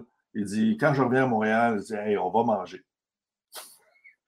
Mais ça, tu vois, ça, ça, ça c'est de la complicité humoristique. Ouais. De même, tu sais, je disais les policiers, là, Fait que même dans un autre pays, ce gars-là, les, les humoristes, c'est des gens avec qui tu as un contact privilégié. Fait que lui, il était à l'aise de juste savoir que j'étais humoriste, d'aller dîner avec moi. John Cleese, la légende. J'ai son courriel. Mais en même temps, John Cleese, s'il avait fait Je vais prendre ton courriel, quand je vais revenir, on va aller dîner. Parce que là, tu sais. Là, c'est bien- fait. Là, il me le donne. Ah! C'est moi. C'est moi qui écrit. C'est moi qui peux. Il m'a donné le droit de l'harceler sur Internet. C'est bien. C'est quand même capoté. J'adore ça. Bon, hey, c'est bon. On a... hey, puis ça, c'est la... c'était la question, le métier que tu aurais détesté faire. Là. Ce que tu y crois ou non, la prochaine question, c'est réincarnation. Si la réincarnation existait ou elle existe, en quoi tu voudrais revenir ou t'aimerais revenir? Probablement, tu sais, les moustiques qui vivent 24 heures. Oui, les mouches à fruits. C'est ça, moi, je fruit. Ouais? Fait que tu reviens, puis tu fais Ah ouais, c'est vrai, c'était ça. C'est fini. Ouais. Non, mais il y en a qui, ceux qui pensent à la réincarnation, oublient que tous les autres animaux vivent beaucoup moins longtemps que nous autres. là. Je comprends. Fait que tu peux, te- tu, tu peux honnêtement te réincarner en insecte huit fois en une semaine. Ouais. Puis là, à un moment donné, as-tu fait le tour? C'est ça la question, c'est après 7-8 fois, là. Après 8 réincarnations, te- tu peux-tu revenir en être humain? Je sais pas. J'imagine que tu peux revenir en être humain. Ben, En tu sais, il doit, il doit- il doit avoir un- il doit avoir une carte, là. Après 9, tu reviens. Ouais. Tu- D'après moi, tu reviens vite en crise. Tu penses que tu punches comme une carte Tim Horton? là? Ben, tu sais, une marmotte, une marmotte hein, traverse la rue, te fait frapper. Tu reviens en mouche, hum, dure une journée. Tu reviens à une autre affaire, hum, te fait manger. Euh, fait des trucs. Écoute, au bout d'une semaine, t'es revenu. Ouais? Pas, euh, c'est pas une aventure. C'est pas une, pas aventure. Ben, je comprends, puis en même temps, il n'y a pas, de, y a pas de, de, de- de loi à cette question-là. Parce que souvent, mettons, est-ce que il y a du monde qui font Ah, ben moi, je fais, je fais, je fais de l'humour, j'aimerais revenir en, en musicien, ou j'aimerais revenir en athlète, j'aimerais ça revenir en. Ah, eux autres, ils reviennent de gars revenir en Ah, fille, oui. des, des filles revenir en gars. C'est ça. Puis ils reviennent en, ils reviennent en athlète. Fait qu'ils reviennent, puis ils se sont jamais entraînés. Ils sont déjà des athlètes, cette gang de paresseux. Tu sais, faut-tu. Faut-tu manquer de, Tu dans un manquer de humain, respect? Oui, c'est revenir dans un humain, mais tout est déjà fait. Non, non. Quel manque de respect pour le tu travail. de- 30 ans. Je pense pas que tu, tu te réincarnes, t'as as zéro, tu repars, tu vis, puis Tu tu repars, fais- mais pourquoi tu serais un athlète si toi, en ce moment, tu as 100% l'occasion de l'avoir été et tu ne l'as pas fait? Pourquoi un autre le ferait à ta place? Moi, là, ça, là. Pour qui. Ah oui, tu- fait que tu- c'est un autre qui va t'entraîner. Puis toi, tu vas te laisser si, faire faire. Tu vas ramasser la médaille, puis qui tu te prends, tabarnak? Je vais aller à l'autre- je vais aller à l'autre question, Martin. Euh, encore une fois, toujours dans, dans- dans l'utopie, là, on Dans croit que ça se passe ou pas. Tu arrives au port du paradis après ta vie actuelle, tu décèdes, oui. tu t'es pas réincarné, tu arrives au Ben oui. paradis. Saint-Pierre est là. Qu'est-ce que tu aimerais qu'il te dise à ton arrivée? Puis tu gardes toutes ces questions-là à chaque fois. Ouais. Puis à chaque fois que tu es dit, tu te dis pas Ah ouais, celle-là, je pourrais skipper. Ah, Le billet, le billet monétaire, je commence à avoir moins envie, mais moi, ma préférée, c'est ton Moi, je premier pense qu'à la, à la centième, tu pourrais te, tu faire un punch puis faire une sélection. Ouais, j'en garde deux. Saint-Pierre, tu sais, ça sonne, là. Ah, ça sonne Dieu. 1950. Ben oui, mais c'est une question de 1950. Ben, c'est ça. fait que là, tu te dis. Ben, tu devrais aussi poser. Si tu poses ta question-là, tu devrais aussi poser c'est qui le meilleur selon toi, Jean Béliveau ou Maurice Richard? Puis là, on Ben, débat. Ça s'en vient? Ben oui. Rafale, c'est tout de suite après? Ah. Tu vas fendre en deux? Qu'est-ce qu'il veut, Saint-Pierre, tabarnak? Mais qu'est-ce que tu dis d'autre à part Ah, ouais, c'est. Non, mais Il lui, là. dit quelque chose, lui, il dit ah, lui, il dit ah, il est mieux d'être poli. non, c'est sûr qu'il. c'est- Je m'attends à ce qu'ils me reconnaissent parce qu'ils sont supposés. sont supp- il est supposé me regarder. Oui, Fait que c'est sûr qu'il me reconnaît. OK, Puis je vais le voir dans ses yeux s'il a vu mes shows puis s'il n'a pas vu mes shows. parfait. S'il a vu mes shows, il va sûrement faire Hey, parce que je l'ai fait rire. Chris, il m'a regardé toute ma vie. Fait que je l'ai fait ça, rire c'est comme souvent. au-delà de ne pas se sentir imposteur, faire Moi, Dieu, il me trouve drôle. Chris, là, c'est Chris! Mais évidemment, Dieu me trouve drôle, si. Pour qui qui se prend, tabarnak? J'ai j'ai fait quatre one-man shows. Mon quatrième, je le change à chaque show. S'il y en a un qui l'a. Mon technicien l'apprécie, mais l'autre qui l'apprécie. L'autre, le seul autre qui voit tout ce que je fais comme travail, c'est Dieu. Ouais. Si il n'est pas capable de comprendre l'effort puis d'apprécier la surprise que je renouvelle mon show à chaque représentation, moi, je m'attends à des félicitations.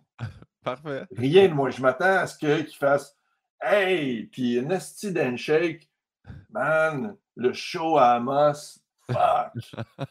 Ton impro avec. Wow! Les baleines, t'aurais dû le garder. C'était bon, ça, les baleines. Parce que c'est quoi? Sinon, il dit écoute, je fais que regarder des êtres humains à journée longue, ça se pisse dessus, ça se crache dans la face, ça se parle dans le dos. Là, j'arrive sur toi, puis là, t'arrives, punch, punch, punch. Il dit honnêtement, ça fait du bien. Ça fait du bien parce que c'est tough sur le Mais moral. Imagine qu'il a arrêté, il a arrêté de te suivre tout de suite après l'événement de la Smart. C'est ça son dernier souvenir, tu sais. Il a fait Ben. lui, je le suis plus, là, tu sais. Ben, je vais dire, tu botches. Pourquoi je respecterais quelqu'un qui botche? C'est quoi ce pouvoir-là? Un demi-pouvoir? Un demi. Je vais le challenger, là. C'est sûr je rentre pas, mais je vais dire, je vais dire que. Je vais dire qu'il m'impressionne pas tant que ça. J'aime beaucoup. Hey, on est rendu là, regarde. Celle-là, Voilà. Je me suis tellement pas forcé, je demande la question de ma mère, c'est elle qui pose une question. Elle, elle, elle écrit, elle écrit une nouvelle question à chaque Ah, fois. bien sûr. Pivot écrit ses questions. Il y a juste sa mère qui se force dans tout ça. Guillaume, comment t'as fait passer ton. Comment t'as eu une, une maîtrise scientifique? J'ai ben ça, j'ai tra- c'est pas j'ai beaucoup travaillé avant. Moi, je pense que c'est là que j'ai décidé de Je prendre un pense que c'est ça que tu as fait comme lien. Tu dis, ah, OK, ostéopathe, ostéopathe, chiro, ostéopathe, ostéopathe. Ostéopathe, ouais. Tu dis, ostéopathe, on travaille, les humoristes, on niaise. Ah oui, oui, on laisse ça. C'est ça le lien que tu t'es fait. Ouais, ouais. La question de ma mère, Martin Petit, vous suit depuis toujours. Ça fait longtemps là, qu'elle vous suit. Elle dit de CNM à l'humour en passant par les pêcheurs. Est-ce que vous avez d'autres projets télé pour nous qui s'en viennent? Ouais, ça, je pense que ça, j'ai beaucoup de la question de ta mère. Oui. Ouais. Ah ouais, depuis les pêcheurs, c'est beau. C'est beau, je pensais jamais. euh, je pensais jamais faire ça, un sitcom, puis c'est vraiment un beau projet. Puis j'ai à tous les jours, je me fais poser cette, cette question-là. Fait que peut-être. La, la réponse, la vraie réponse, c'est peut-être. J'ai beaucoup d'idées de films et de séries télé. Ouais. Fait que c'est de choisir, c'est de choisir la bonne. J'en développe, tu sais, dans le confinement, j'en ai développé deux. Puis je veux vraiment. C'est parce que je sais la somme. J'ai vu Tina Fey à mon entrevue parler de ça, puis j'ai fait Ah, OK, c'est ça que je vis. C'est parce que les pêcheurs, moi, quand ça a commencé, je pensais juste à une saison, tu sais, quand j'ai pitché cette série-là, tu sais. Je pensais pas faire cinq saisons. Je pensais pas faire 65 histoires avec des humoristes, Ouais. avec. Puis, puis c'est très, très, très exigeant. C'est jamais le même personnage, ça. Fait que je- c'est comme si j'ai- j'ai j'ai- j'ai proposé une, une émission qui s'est avérée énormément de travail, plus que la moyenne de tous les sitcoms, parce que tu réinventes à chaque fois Ouais. ton sitcom. Fait que c'est un, c'est un- c'est un sitcom qui demandait plus de travail que les autres sitcoms, mais c'est de ma faute, c'est moi qui l'ai proposé. Fait que je t'ai pogné à livrer ce que moi j'ai vendu. tu sais. Ouais. Ça, ça a occupé chaque semaine, chaque jour de ma vie pendant 5 ans, 6 ans. Fait que c'était peurant, c'était peurant de pitcher un autre projet parce que tu dis si ça marche, puis ça me demande autant de travail, j'ai- c'était peurant de dire OK, donc j'aurais tant. J'auditionne ou je propose de ne pas avoir de vie pendant 5 ans. Fait que c'est stressant quand tu. euh, Je te conseille les podcasts vraiment plus simples. Plus euh, simple. ouais. Plus simple, podcast au chalet, deux humoristes. C'était comme un podcast. Les pêcheurs, c'était un podcast vraiment scripté, puis high-hand. Hey, mais tu, dis ça, puis je pense sincèrement que tu es la première personne qui a pensé au podcast. Hein. Moi, je suis fou? Non, mais je suis fou de penser qu'il y a eu genre euh, une émission radio où le monde mangeait? Oui, c'est moi. Bon, mais ça, là, ça, c'est les débuts d'un podcast, assis à un souper, à jaser? C'est vraiment l'ancêtre du podcast, en fait, à la radio. On s'était fait tellement. Écoute, moi, j'ai travaillé cinq ans à radio commerciale, puis, tu sais, à, énergie. Fait que j'ai travaillé cinq ans dans une des cinq plus grosses radios commerciales au Québec, là. Fait que c'est pas banal, là mais je me suis fait crisser à la porte de CIBL, une, une radio communautaire, puis ils m'ont collé à la porte. Là. J'étais, puis j'avais, j'étais, en tournée de mon premier one-man show. Là. J'étais pas comme pré-humoriste. Là. J'étais humoriste. Là. Je venais de gagner show de l'année. Je me fais mon émission de radio où je mange en ondes. Tu fais calisser en ondes. Tu fais calisser en dehors de, de CIBL. Puis pas parce que les boss n'aimaient pas ça il y avait des plaintes à chaque semaine. Genre, qu'est-ce que c'est ça? Je riais tellement, là. Il y avait des blancs de plusieurs secondes. Ça je m'étais dit. Hein? non, mais c'est parce que je m'étais dit, je ne veux pas rire en ondes. Je veux. Tu sais, on voulait. Tu sais, on faisait une émission, là. On s'est dit, on va faire une émission d'une heure, puis on mange. Fait qu'au début, on mangeait pour vrai, ce qui est inutile à la radio. Ouais que, que j'aille une vraie bouchée dans ma bouche ou que tu entendes. Euh, Des assiettes. Ouais. fait au bout de quatre choses, c'était simulé que à la table d'à côté. Ouais. Mais on faisait une émission genre sur l'origine de la pizza pochette. Puis évidemment, il n'y en a pas d'origine, sa pizza pochette. Fait, puis on s'est dit, on va faire une heure là-dessus. fait que là, on, on, on s'écrivait des sketchs puis on parlait de l'origine de la pizza pochette. Puis parce qu'on était des amis, on se faisait tellement rire. Mais c'est parce qu'on était des amis. Ouais. Fait que des... Mais on s'était dit, il ne faut pas rire, sinon on casse l'affaire. Une erreur. parce que là, là c'est trois gars qui, pleurent, puis t'entends rien. Ouais. Fait que t'imagines, le monde est à la maison.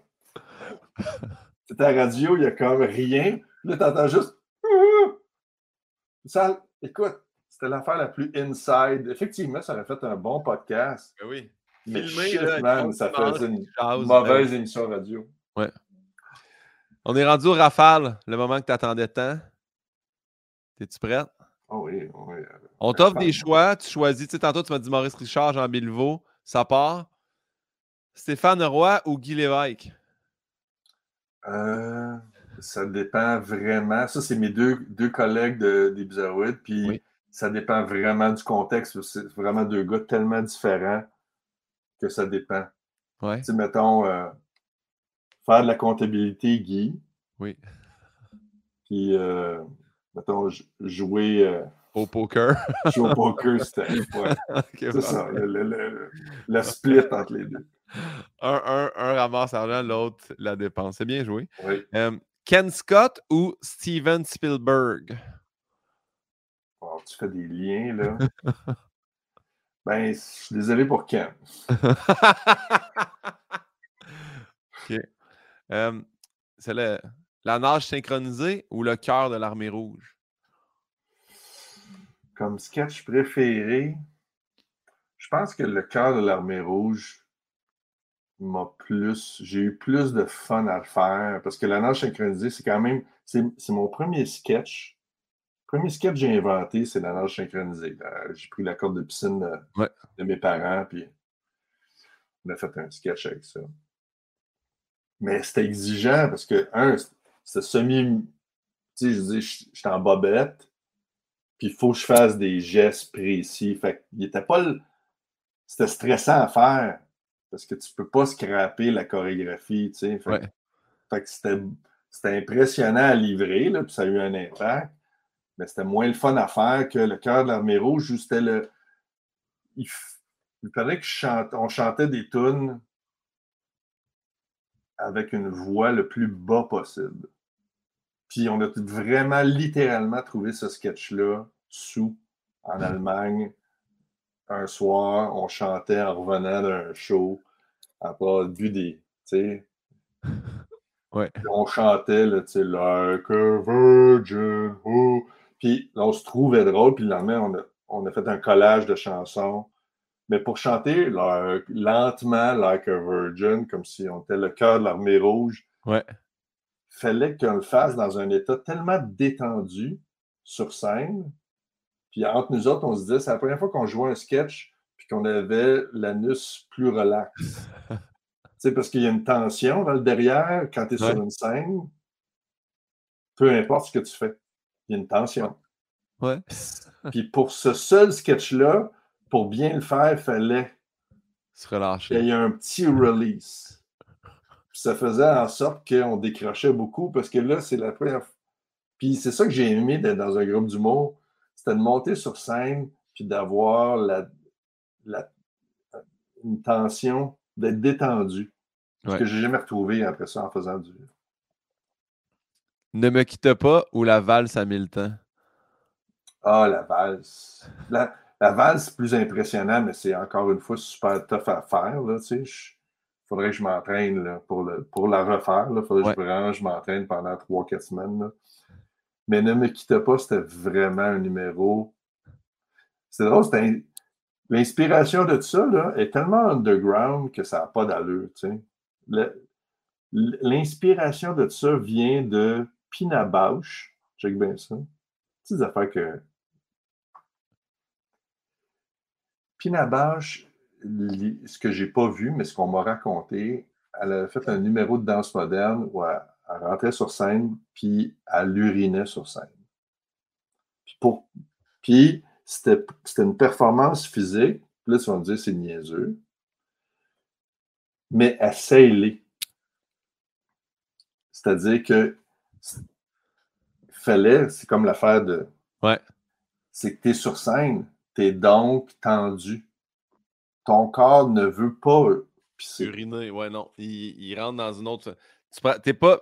T'as le système sympathique qui est comme là, je suis prêt à me battre, puis tout ça. Puis t'as le système parasympathique de là, je peux digérer, me vider, Enfin, j'ai cette anecdote-là avec quelqu'un qui comprend Quand, quand t'es sur scène, t'es plus en mode combat, puis je me défends qu'en mode repos, puis je me détends. Là. Donc, tu es, conscient que le corps ne- a des barrières pour ne pas que tu urines sur scène. Tu n'as pas besoin de te forcer pour ne pas pisser dans tes culottes sur scène.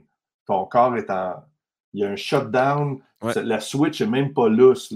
C'est Non. pas une option. Fait que elle elle était montée sur scène, puis elle avait réussi. Puis c'était tout son travail. Tu n'arrives pas, puis tu pisses. Non. Elle monte sur scène, puis là, probablement qu'elle avait un travail de détente, là, puis qu'elle avait comme réalisé que ça y prenait peut-être une demi-heure. Arriver à travailler son corps pour être assez lousse, puis là, faire pipi.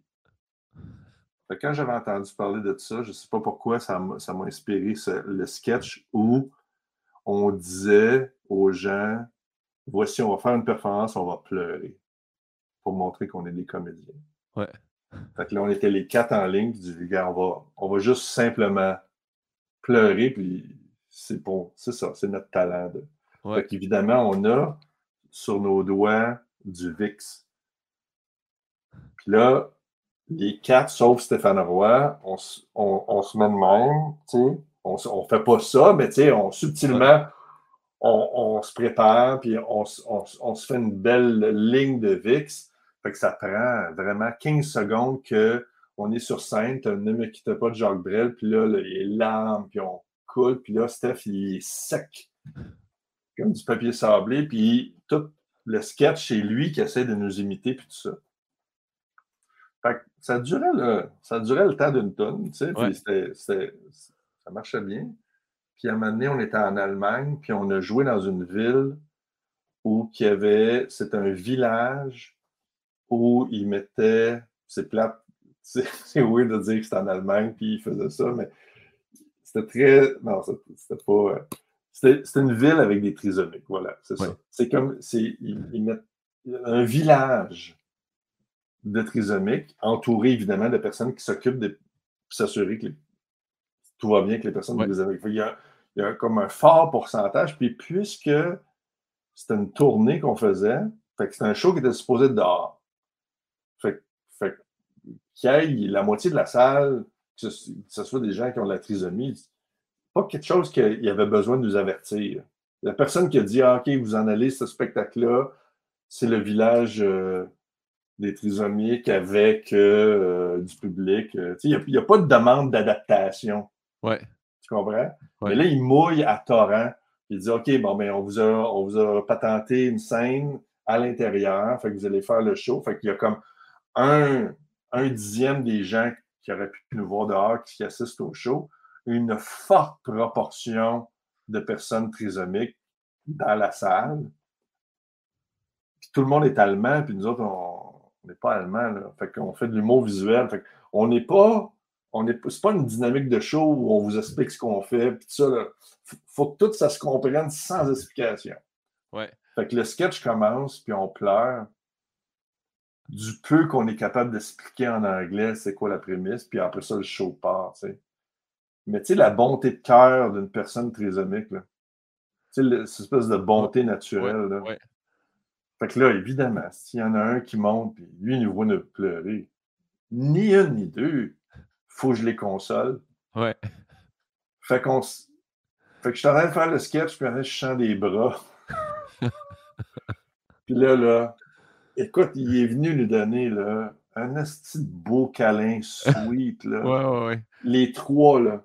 Puis là, t'as Steph qui sait plus comment jouer parce que, genre, je sais pas, je sais pas pleurer, mais c'est ça qui est drôle. le monde pleure de rire parce qu'on se fait faire des câlins pendant quatre minutes par un gars qui a le cœur sur la main. Ah, c'est beau, par exemple. Oui, c'était magnifique. C'était comme, tu sais, t'es sur scène, c'est plus drôle pour ce que tu pensais que c'était pour être drôle, mais tu dis, voilà, je compte, mais je vais continuer parce que.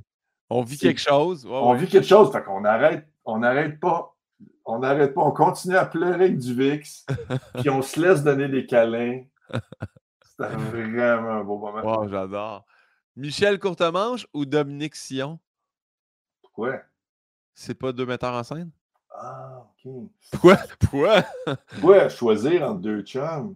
Non, Dominique ne faisait pas la mise en scène. Dominique, il, euh, sur le micro de feu, il, il, bounçait avec moi, on jasait. C'était mon humoriste bounce.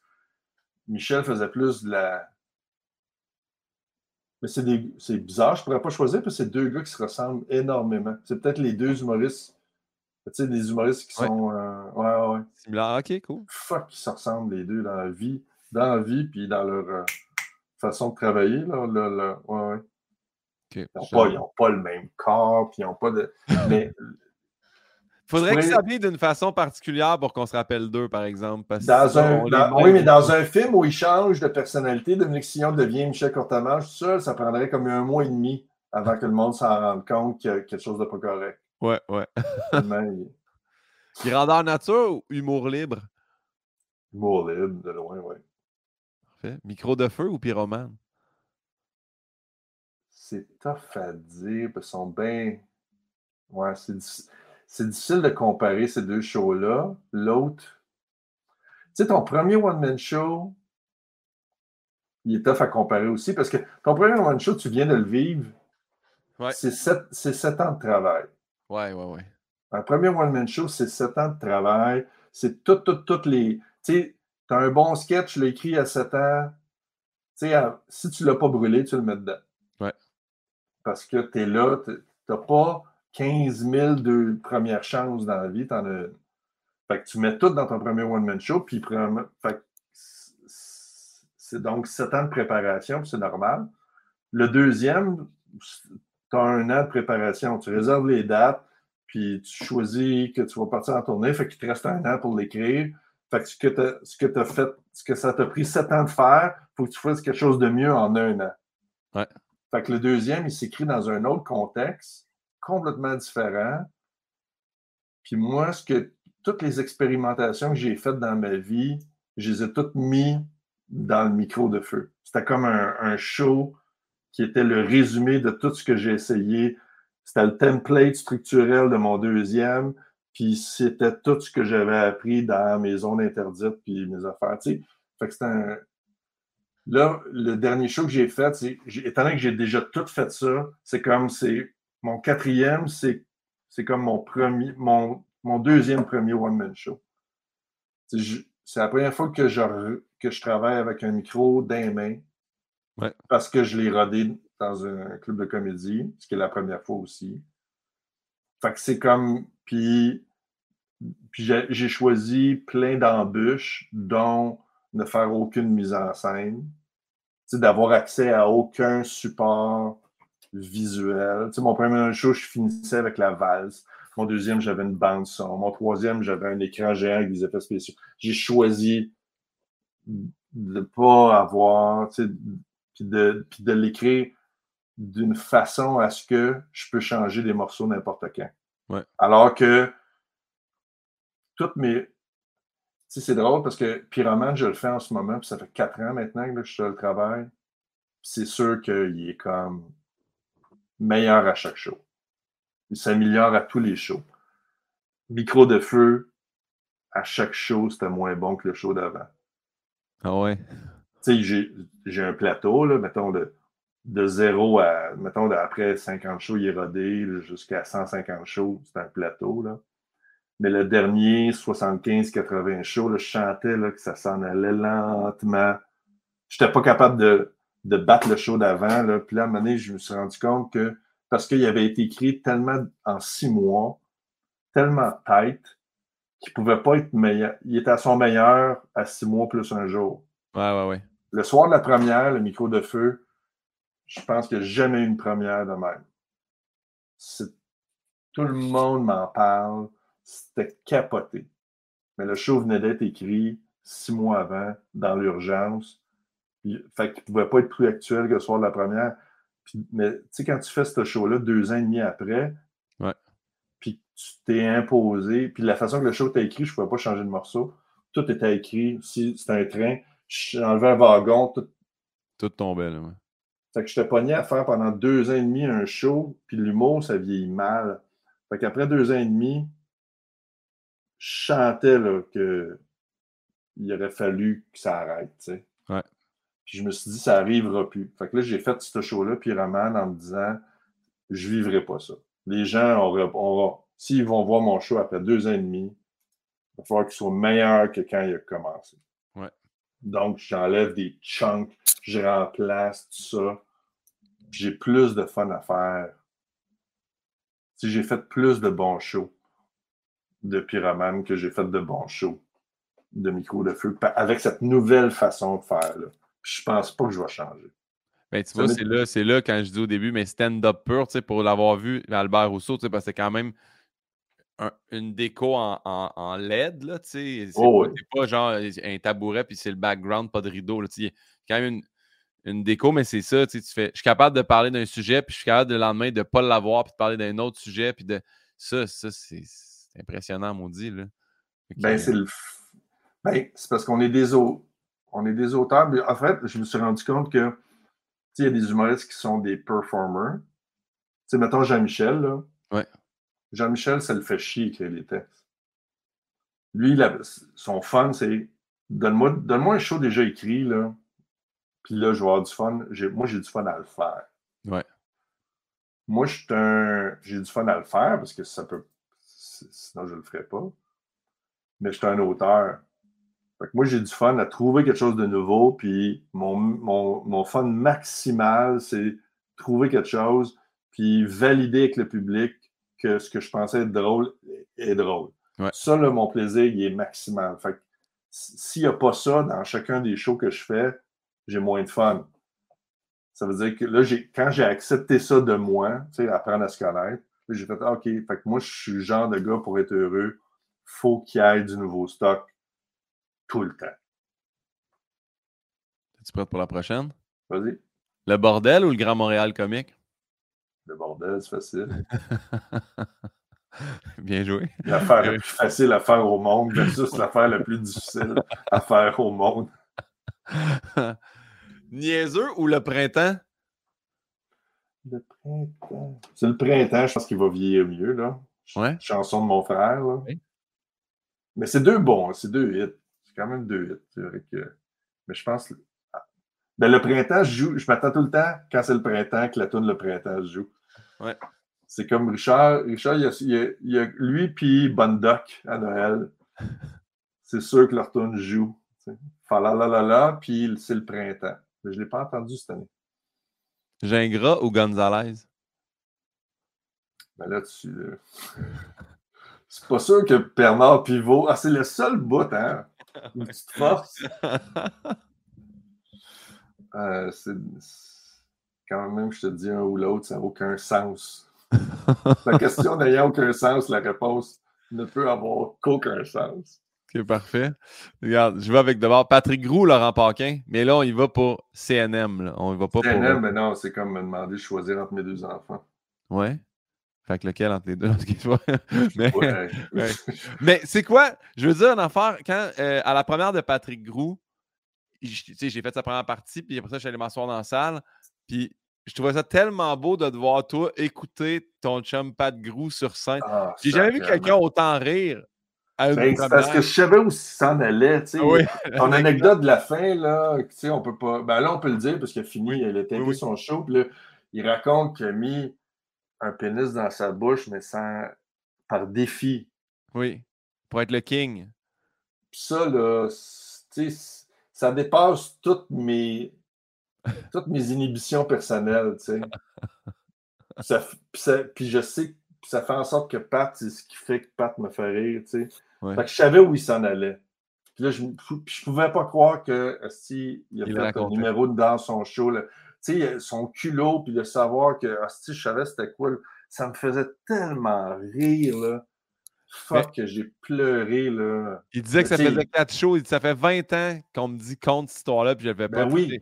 Le but de son show, c'est d'expliquer que maintenant, il est bien avec lui-même, puis qu'il se calisse bien de ce que le monde pense. Fait qu'il fait, moi, te la Ouais. faire, l'anecdote. Mais Puis je suis vrai sûr que que ça lui a fait un bien énorme de la, de la raconter, là, tu sais. Puis de dire, hey, gars, oui. J'ai fait, oui, je suis allé jusque-là, tu sais. Ah, puis, ah, mais, puis peut-être que c'est l'anecdote qui résume le plus bien Patrick Gros. Ouais. Peut-être.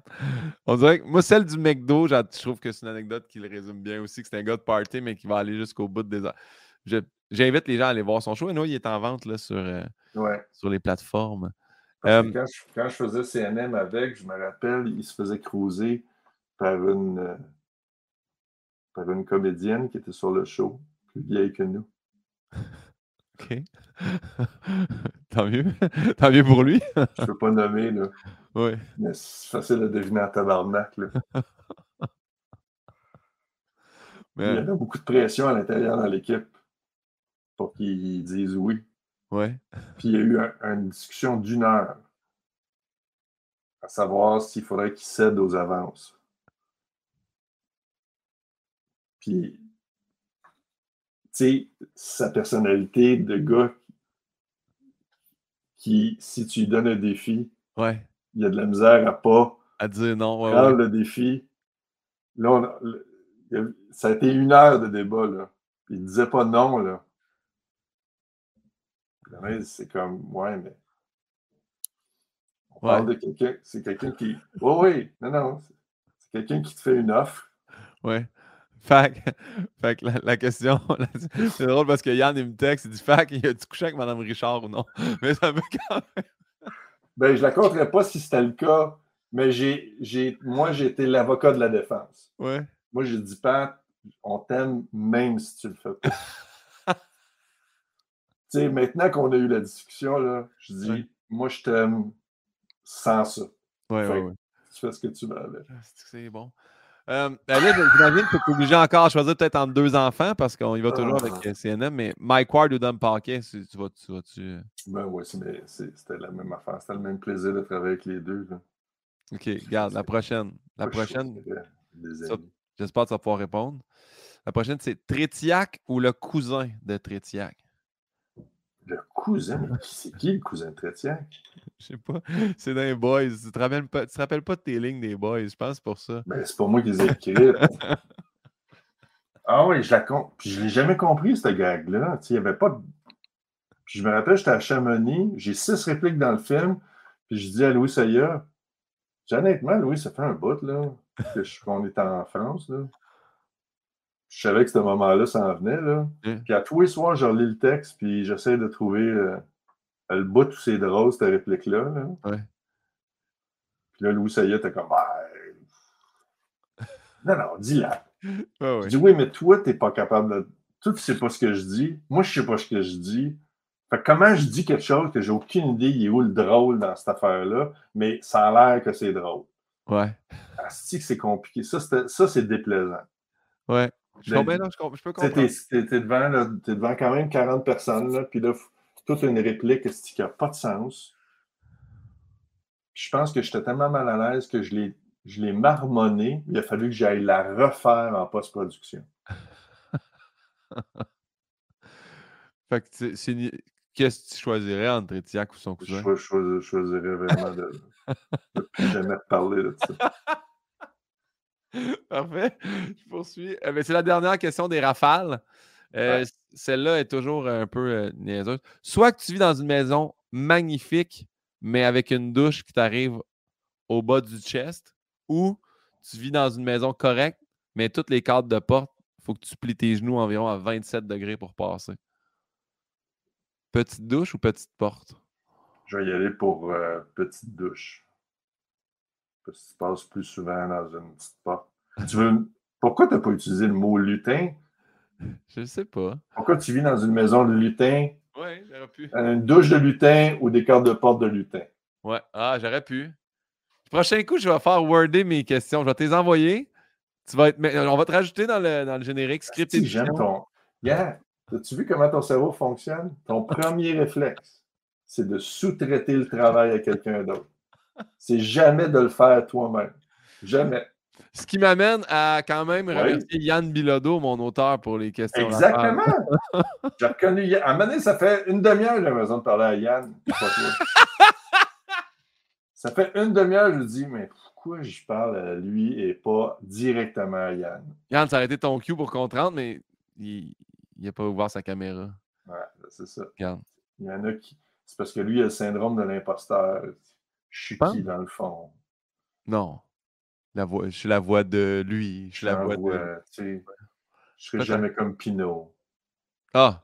Non, non, il m'a il m'a envoyé. il m'a- Yann, Yann, très bon auteur, il travaille sur mon show. Il y a des excellents gags dans mon show. Ah oui, mais lui, lui, Lui. comment il se sent? Je vais je vais lui demander. Je vais lui demander. Qu'est-ce est- laisses dire de lui-même? Je vais lui demander. Mais j'ai fait un podcast. J'allais fait euh, le podcast avec lui quand même. J'ai j'ai laissé parler, répondre aux questions. Ben, Bon. Question que tu n'as jamais écrite toi-même. Martin, c'est quoi ta plus grande peur ou ta plus grande phobie? T'en as-tu? mes, peurs, mes peurs sont reliées à mes enfants. Tu sais, maintenant, quand je me réveille, je me réveille en, je me réveille en soir la nuit, là, ça, c'est Ouais. des peurs d'enfants. Ouais. Ouais. Fait que vraiment qu'ils grandissent. De- Beaucoup de parents ont, ont des craintes qui arrivent de quoi leur enfant. C'est tout le temps ça. tu sais. Qu'est-ce que tu souhaiterais pas à ton pire ennemi?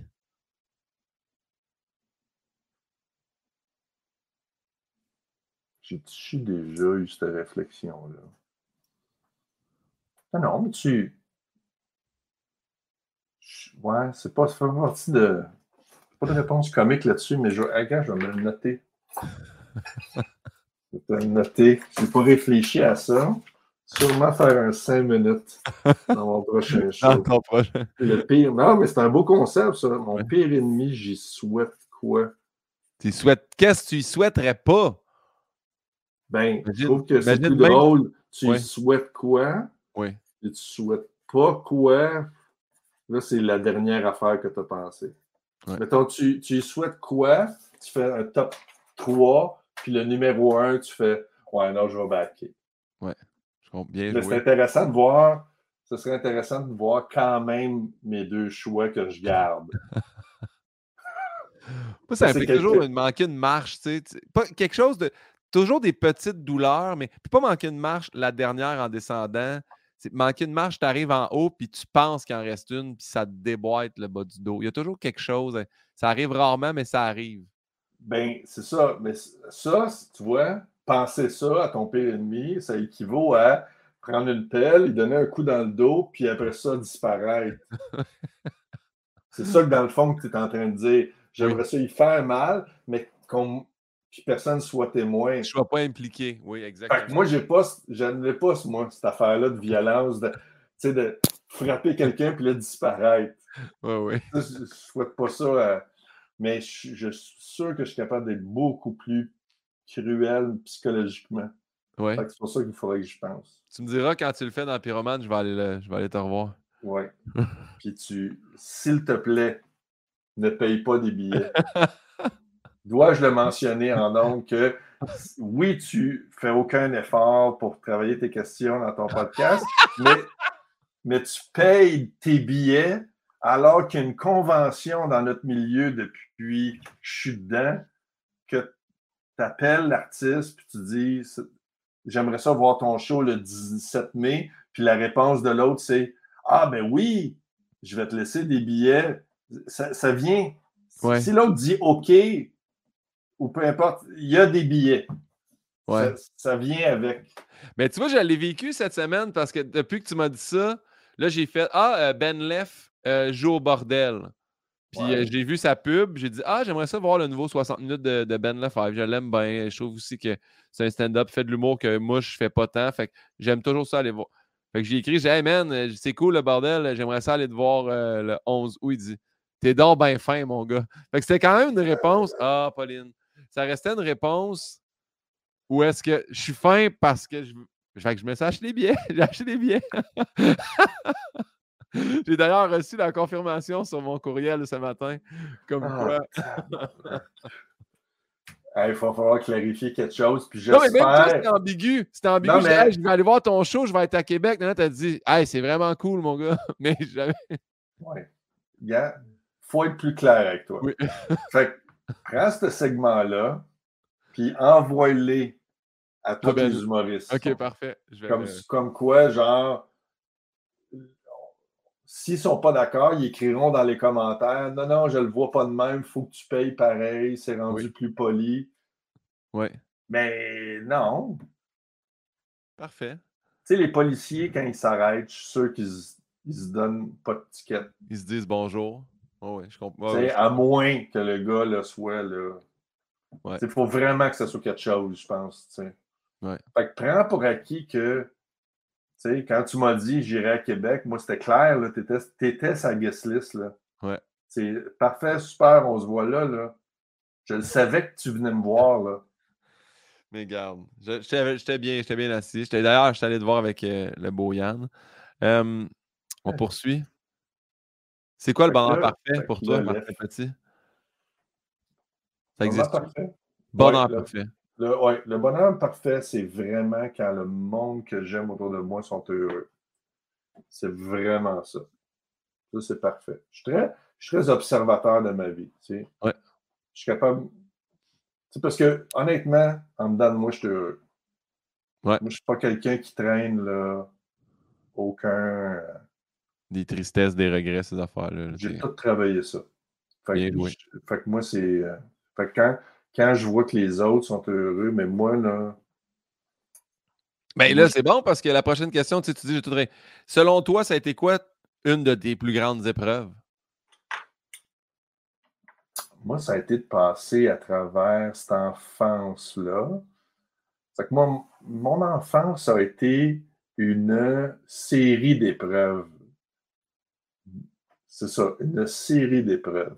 Fait qu'une fois que j'ai passé à travers cette affaire-là, tu sais, pas, euh, c'est pas là, genre, euh, la fille dans, dans Forrest Gump, là. C'est, non, non, c'est pas ça, là. C'est, pas, Jenny, je comprends. c'est pas Jenny. Ah, c'est ça, Jenny. Jenny qui a été considérée parce que j'ai déjà fait un, une recherche sur elle. C'est une. Ah, t'as fait des recherches! non, mais Jenny, Jenny c'est une des héroïnes qui, est les plus détestées. Le monde dit hein? qu'elle est méchante, elle n'est pas fine. Euh, mais quand tu te rends compte, si tu fais juste un background de Hey, son enfance, c'était pas facile, peut-être que.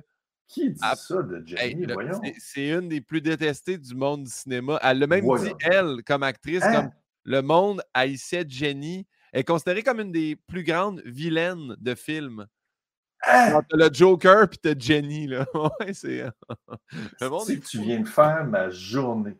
Ouais, ouais. Tu viens de faire ma journée avec cette information-là.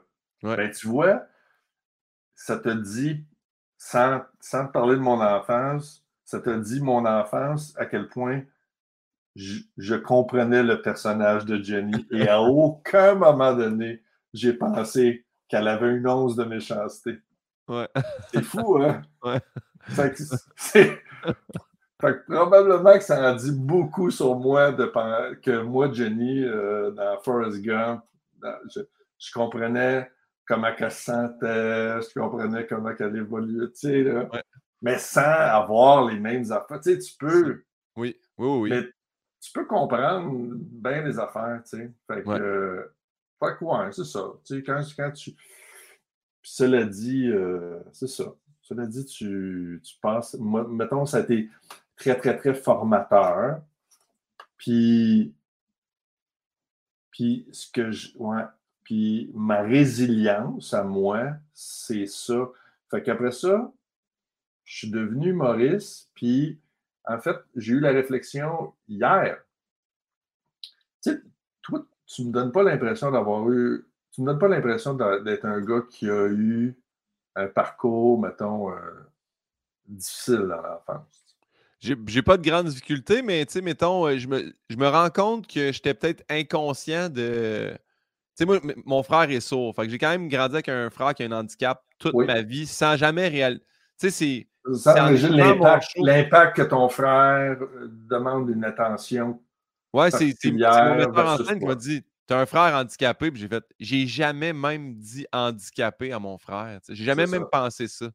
Fait que moi, c'était ça, ma normalité. Je suis venu au monde, j'avais un frère de 6 ans de plus que moi qui était sourd.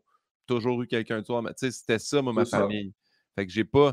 Mais sinon, non, j'ai pas eu de grosses embûches là, émotionnelles, puis ma vie était difficile, tu sais, j'ai pas. Euh ben, parce que en fait, c'est parce que, tu vois, on parlait de John Cleese. Moi, j'avais pris des notes dans. Parce que John Cleese, si tu lis John Cleese, tu dis, OK, ouais, hein, père et mère, ça ressemble à mon setup. Puis, il y a dans, les années 70, ça fait pas longtemps qu'on s'intéresse à la créativité. Pourquoi il y a des gens qui sont capables d'être créatifs toute leur vie, puis de créer systématiquement des choses nouvelles, puis d'autres un peu? La moyenne des tout le monde, oui. Il y en a un peu. Puis il y en a, comme moi puis toi, mettons, qui font partie de beaucoup parce que euh, forcément, tu vois que ça n'arrête jamais, mettons.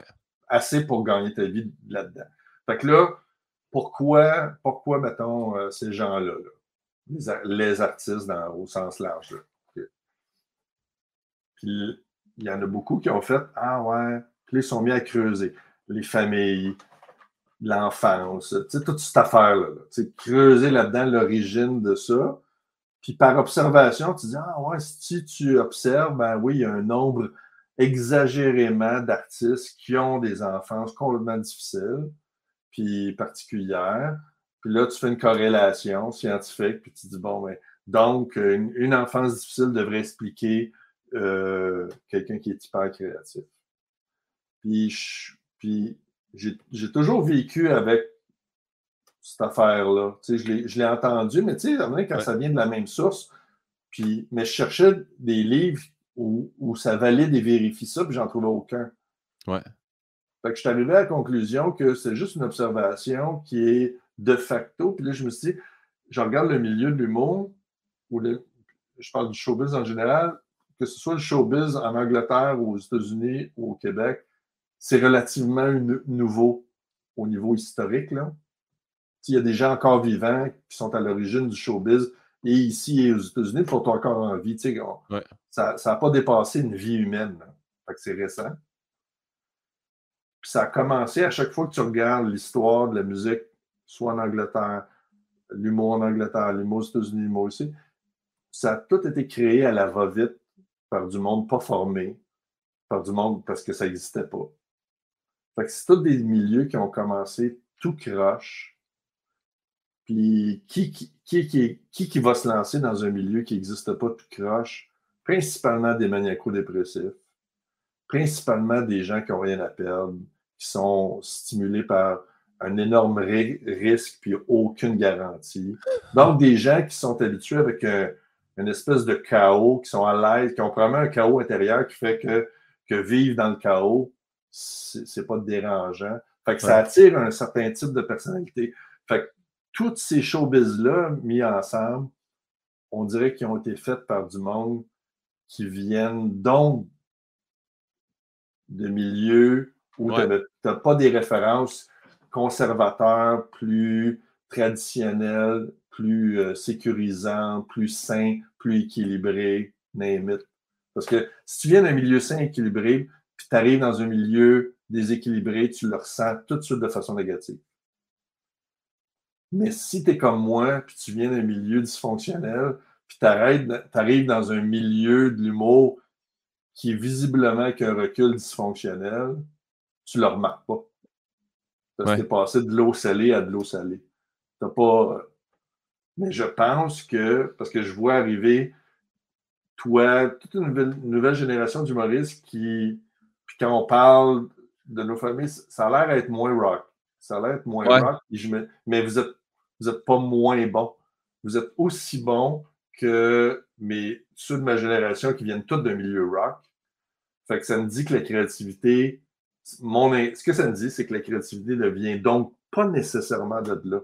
Ça fait juste en sorte que ceux qui ont été capables de survivre là-dedans dans les dernières années, forcément, c'est un avantage de vivre d'une famille dysfonctionnelle parce que tu ne remarquais pas la dysfonction. Ouais. Mais là, le monde de l'humour se stabilise. Là il y a comme une épuration des, plus, des personnes les plus toxiques. Puis j'espère que cette épuration-là va se maintenir.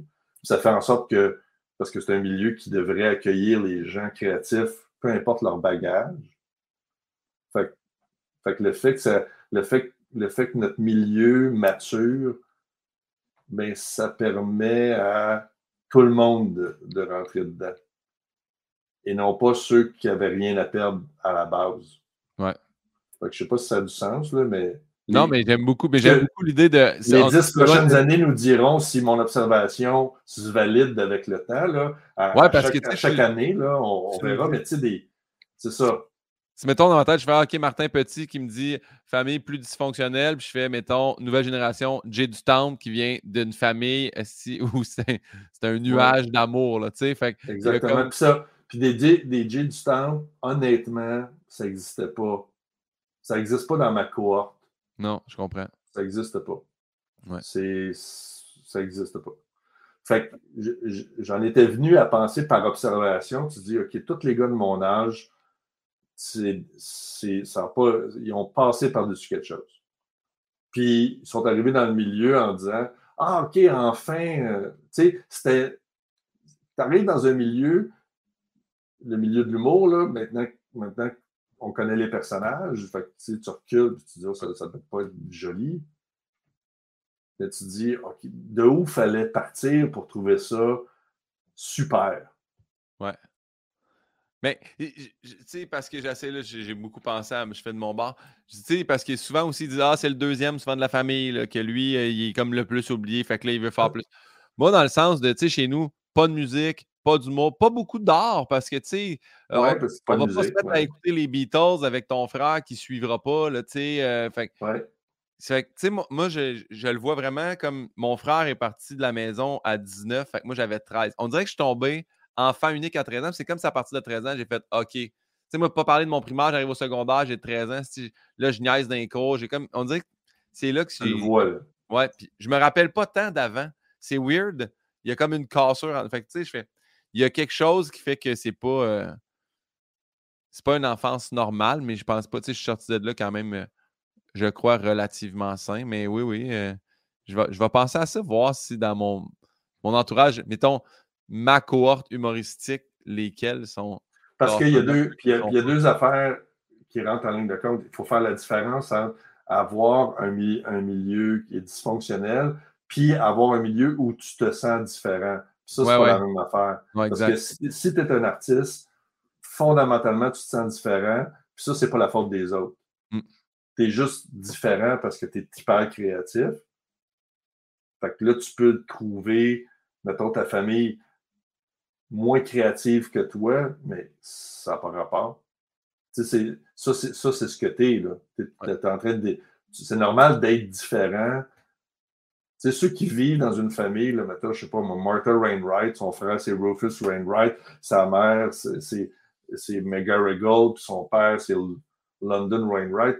Tu sais, tu grandis, tu te sens pas comme un, outsider parce que tu es entouré de musiciens, tu sais. Tu deviens musicien par...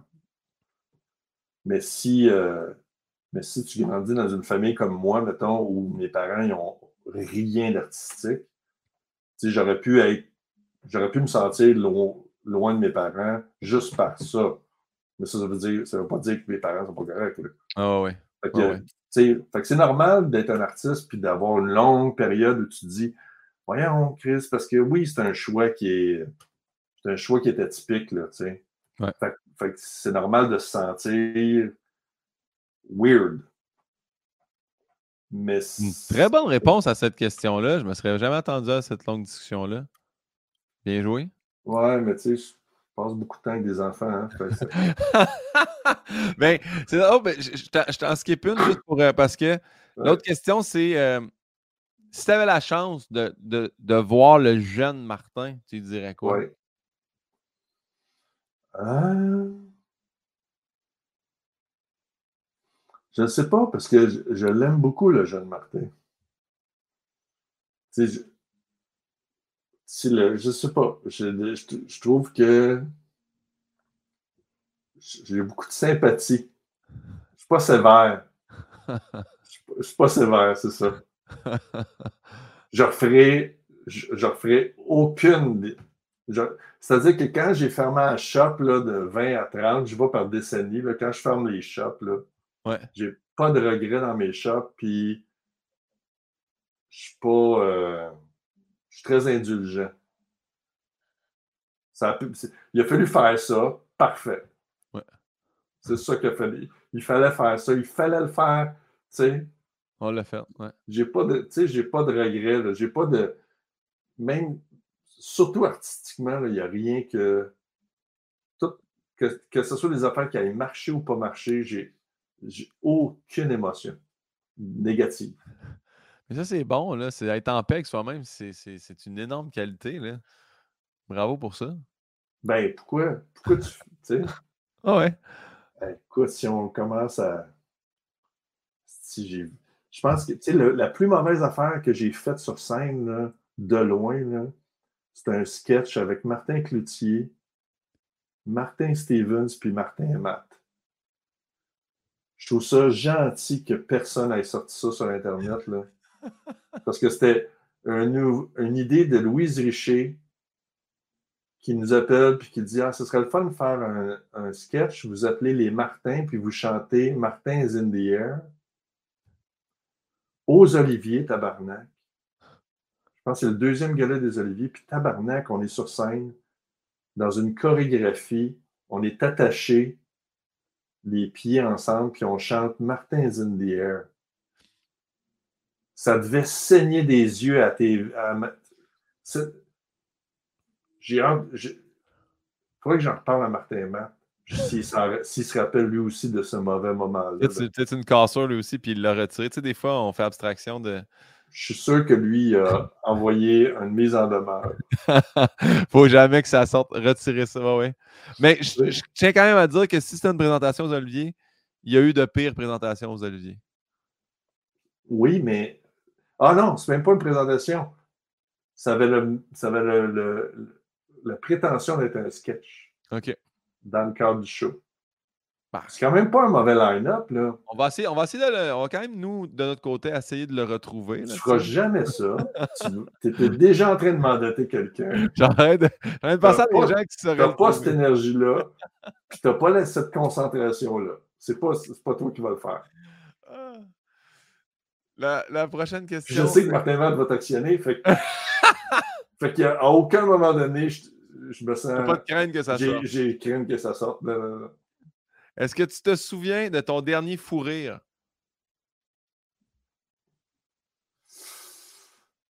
Hmm. J'en ai plein, j'ai pas d'image. OK, il n'y a pas de stress. Il me reste deux questions. Euh, ça a été quoi ta découverte cette année? Y a-tu quelqu'un, un artiste, une œuvre, euh, une chanson? Y a-tu quelque chose que tu fais? faudrait que les gens découvrent cette personne ou cette œuvre, cette œuvre-là? Ben, j'ai découvert. J'ai découvert à Stuart Lee, mais avec un retard là, gênant. Euh, humoriste anglais, tu sais de qui je parle? Non? Stuart Lee. Stuart Je connais Lee. le nom, Stuart Lee, mais j'ai j'ai dû Ouais. voir. Y a-tu un special? Sur YouTube, il y a, Parce il y a que comme, il y a comme un 2-3 heures de matériel sur YouTube. Là. OK. Puis ça date tout de 2012, 2014, de- tu sais. Fait que c'est pas hyper vieux, là. 2013. Mais tu sais, je trouvais, je trouvais ça. Tu sais, ces genres d'affaires, tu dis, c'est bien bon. Puis, ah, fuck, c'est. Je suis en retard, tu sais. Ouais. Fait que. Ouais, lui, il m'a fait, il m'a fait capoter parce qu'il fait des affaires en humour que j'ai vu personne faire. Fait que ça, c'est intéressant, tu sais. Ah, mais j'aime ça. Tu je vais- verras, je tu vais m'en essayer reparleras. voir. Je vais essayer. Ben, demande à quelqu'un que tu connais de le regarder à ta place, puis il te le refera. Parfait. Euh, la prochaine question, je demande tout le temps à mon invité que je reçois au podcast de poser une question à mon prochain invité parce que tu comprends bien Oui. que je ne vais pas faire d'efforts. Écoute, je pense que tu te rends compte à quel point maintenant tout le monde s'en rend compte. Et ma dernière invitée, c'était Élise Marquis. Oui, Et sa question, ma foi surprenante, est la suivante. vas-y. Martin, est-ce que tu aimes te baigner? Puis, Probablement que. Mais son fils, il est vieux pour se chercher un sauveteur. En fait, c'est ça. Je me dis, qu'est-ce qu'elle essaye? As-tu un fils? Elle a une fille. Elle a Elle a une fille, Oui. et là, elle cherche quelqu'un pour surveiller Peut-être. au lac, puis elle a mal compris Elle a mal compris ma ce que je fais question. dans la vie. Ouais, exact. Fait que, euh, ben oui, j'adore me baigner. Je me baigne beaucoup. Je fais beaucoup de nat... J'ai... Ouais. C'est- Ça a été une, une des seules activités que j'ai faites avec mon père jeune. J'allais à, à la piscine faire des... Des longueurs, tu étais un nageur? Sans hein? longueur. C'est- Je faisais 100 longueurs en une heure. Wow, C'est à peu près mon rythme. c'est bien ça. Des, un 25 mètres. Ah, j'ai Ouais, demandé. 25 mètres. C'est Ouais. 2,5 km. Ouais. oui, je nage très bien, en fait. Mais euh, ouais, moi, je faisais ça. Je- quand j'étais sauveteur, je flippais une rondelle. Puis il y avait un bar blanc, un bar noir, puis on faisait 100 longueurs ou 50 longueurs. Le matin, on flippait, puis ça, c'était comme notre défi qu'on faisait avant. De- quoi le, pourquoi le flip? Parce que on... Soit 50 ou 100? soit 50 ou 100. Fait que tu sais, il y a des journaux de comme Ah yes, on a 50 finalement. On, Ah, a, ouais. on a moins. On en a moins un petit peu. Puis ouais, c'était pour nous mettre en forme. euh. J'ai toujours aimé ça nager. Jouer au water polo longtemps. Puis euh, Ben, je trouve que c'est un exercice écœurant. Ouais. Mais là, là, ce que je faisais, des fois, c'était juste prendre le flatteur puis faire, genre, je vais faire 10 juste de jambes. Ouais. Après ça, je vais refaire, puis là, je changeais les styles de. natation. Ouais, fait que j'espère qu'Élise, elle écoute. Ouais, ben j'espère c'est une, réponse vraiment détaillée. J'ai jamais parlé de ça. Tu Mais sais, c'est vraiment le, c'est du scoop à côté, là. C'est pour ça que je te dis, c'est pour ça la beauté d'avoir des questions là, qui sortent un peu, tu sais, comme. C'est ça. Là, ben là, à cause de ça, on- ils vont t'amener nager à sucré salé le prochain coup, prépare-toi. Là. Oui, mais je pense que c'était. Je pense que Éric Salvaire, son premier, sa première chronique à sucré-salé. Tu sais, Il, a commencé, Éric, comme tout Oui. le monde. à Oui, oui. il a terminé. Sa là. première, puis il a pensé à moi avant. Ça, c'était à l'époque, avant qu'il termine. Oui, Fait que là, il commençait, puis c'était ça. Il voulait que j'aille euh, nager. en maillot nager dans une piscine. Écoute, le nombre de monde qui m'ont proposé de la nudité, là. Oui. José Boudreau, même affaire, première chronique, elle dit Ah, j'ai pensé à toi, on pourrait aller visiter un camping nudiste. Puis à chaque fois, je suis là, Chris, pourquoi, Pourquoi moi? Ouais. je suis tout nu, tabarnak? Premièrement, parce que la nage synchronisée. Ils se sont Ouais. dit, il a failli être tout nu, il doit être à l'aise avec son corps. Ouais. Ouais. Une fausseté. C'est une toute- Bon, mais. C'est à ton tour maintenant de poser une question à mon prochain invité, Vas-y. qui sera François Letourneau. C'est une question pour François Letourneau? Ah, ben oui. François Letourneau. Que Là, j'étais en train d'en bisouner une bonne, là. Ça peut vraiment être n'importe quoi, c'est ça qui est la beauté. Non. Non. Non, non, non, non, non, non, de quoi tu parles? Non, non, non. François Letourneau, ça va être. Qu'est-ce que tu aimerais que ton fils dise de toi plus tard? Ah mon Dieu, c'est tellement une- excellente question. C'est une excellente question. C'est comme, comme la question de Saint-Pierre quand tu arrives au ciel, mais tweaké avec un enfant sur Elle ta est tellement bonne la question que probablement que tu vas t'en servir avec d'autres invités. Puis, c'est parce que d'où ça vient, c'est que je sais qu'il y, a une- il y a une belle relation avec son fils. Il y a un fils unique. Puis son fils est le meilleur ami de mon fils. Ah, wow! Fait que mon fils et, et son fils se parlent tous les jours, jouent ensemble. Son fils vient à mon chalet. Il est très proche de nous. Là. Ah, mais c'est bien, c'est un drôle je pas Fait que- voilà. Est-ce que ça te dérange euh, si je fais refaire mon logo pivot avec Pinot avec petit? Juste, peut-être, je la garderai tout le temps, cette Je question. veux pas vraiment t'impliquer de près ou de loin. Euh, hey, on s'est rendu au bout, Tibol. Merci tellement de ton temps. J'apprécie. Félicitations. J'apprécie. Y a-tu quelque chose, Martin, que tu aimerais plugger euh, avant que je parte le générique? Quelque chose qu'on doit là. Ouais. Rendu là, là. Tu penses qu'il n'y a personne qui sont rendus à la plug finale? Ouais, c'est ça. Rendu à la plug finale, là. Tout a été dit. Tout a été dit. Bon, mais j'invite quand même les gens à aller voir ton show parce qu'il est excellent puis il Ben, change à chaque fois. Puis il ça, change à chaque fois. ouais. Exact. Martin Petit, merci infiniment. Je te laisse à ta journée. Puis, Salut euh, ta blonde de ma part. Puis, euh, salut la tienne. Remercie-la pour les Oui, éditeurs. C'est un bon, un bon call de sa part. ouais, c'est bon. C'est bon. Pour le générique, t'es prête? All C'est right. bon. Ciao.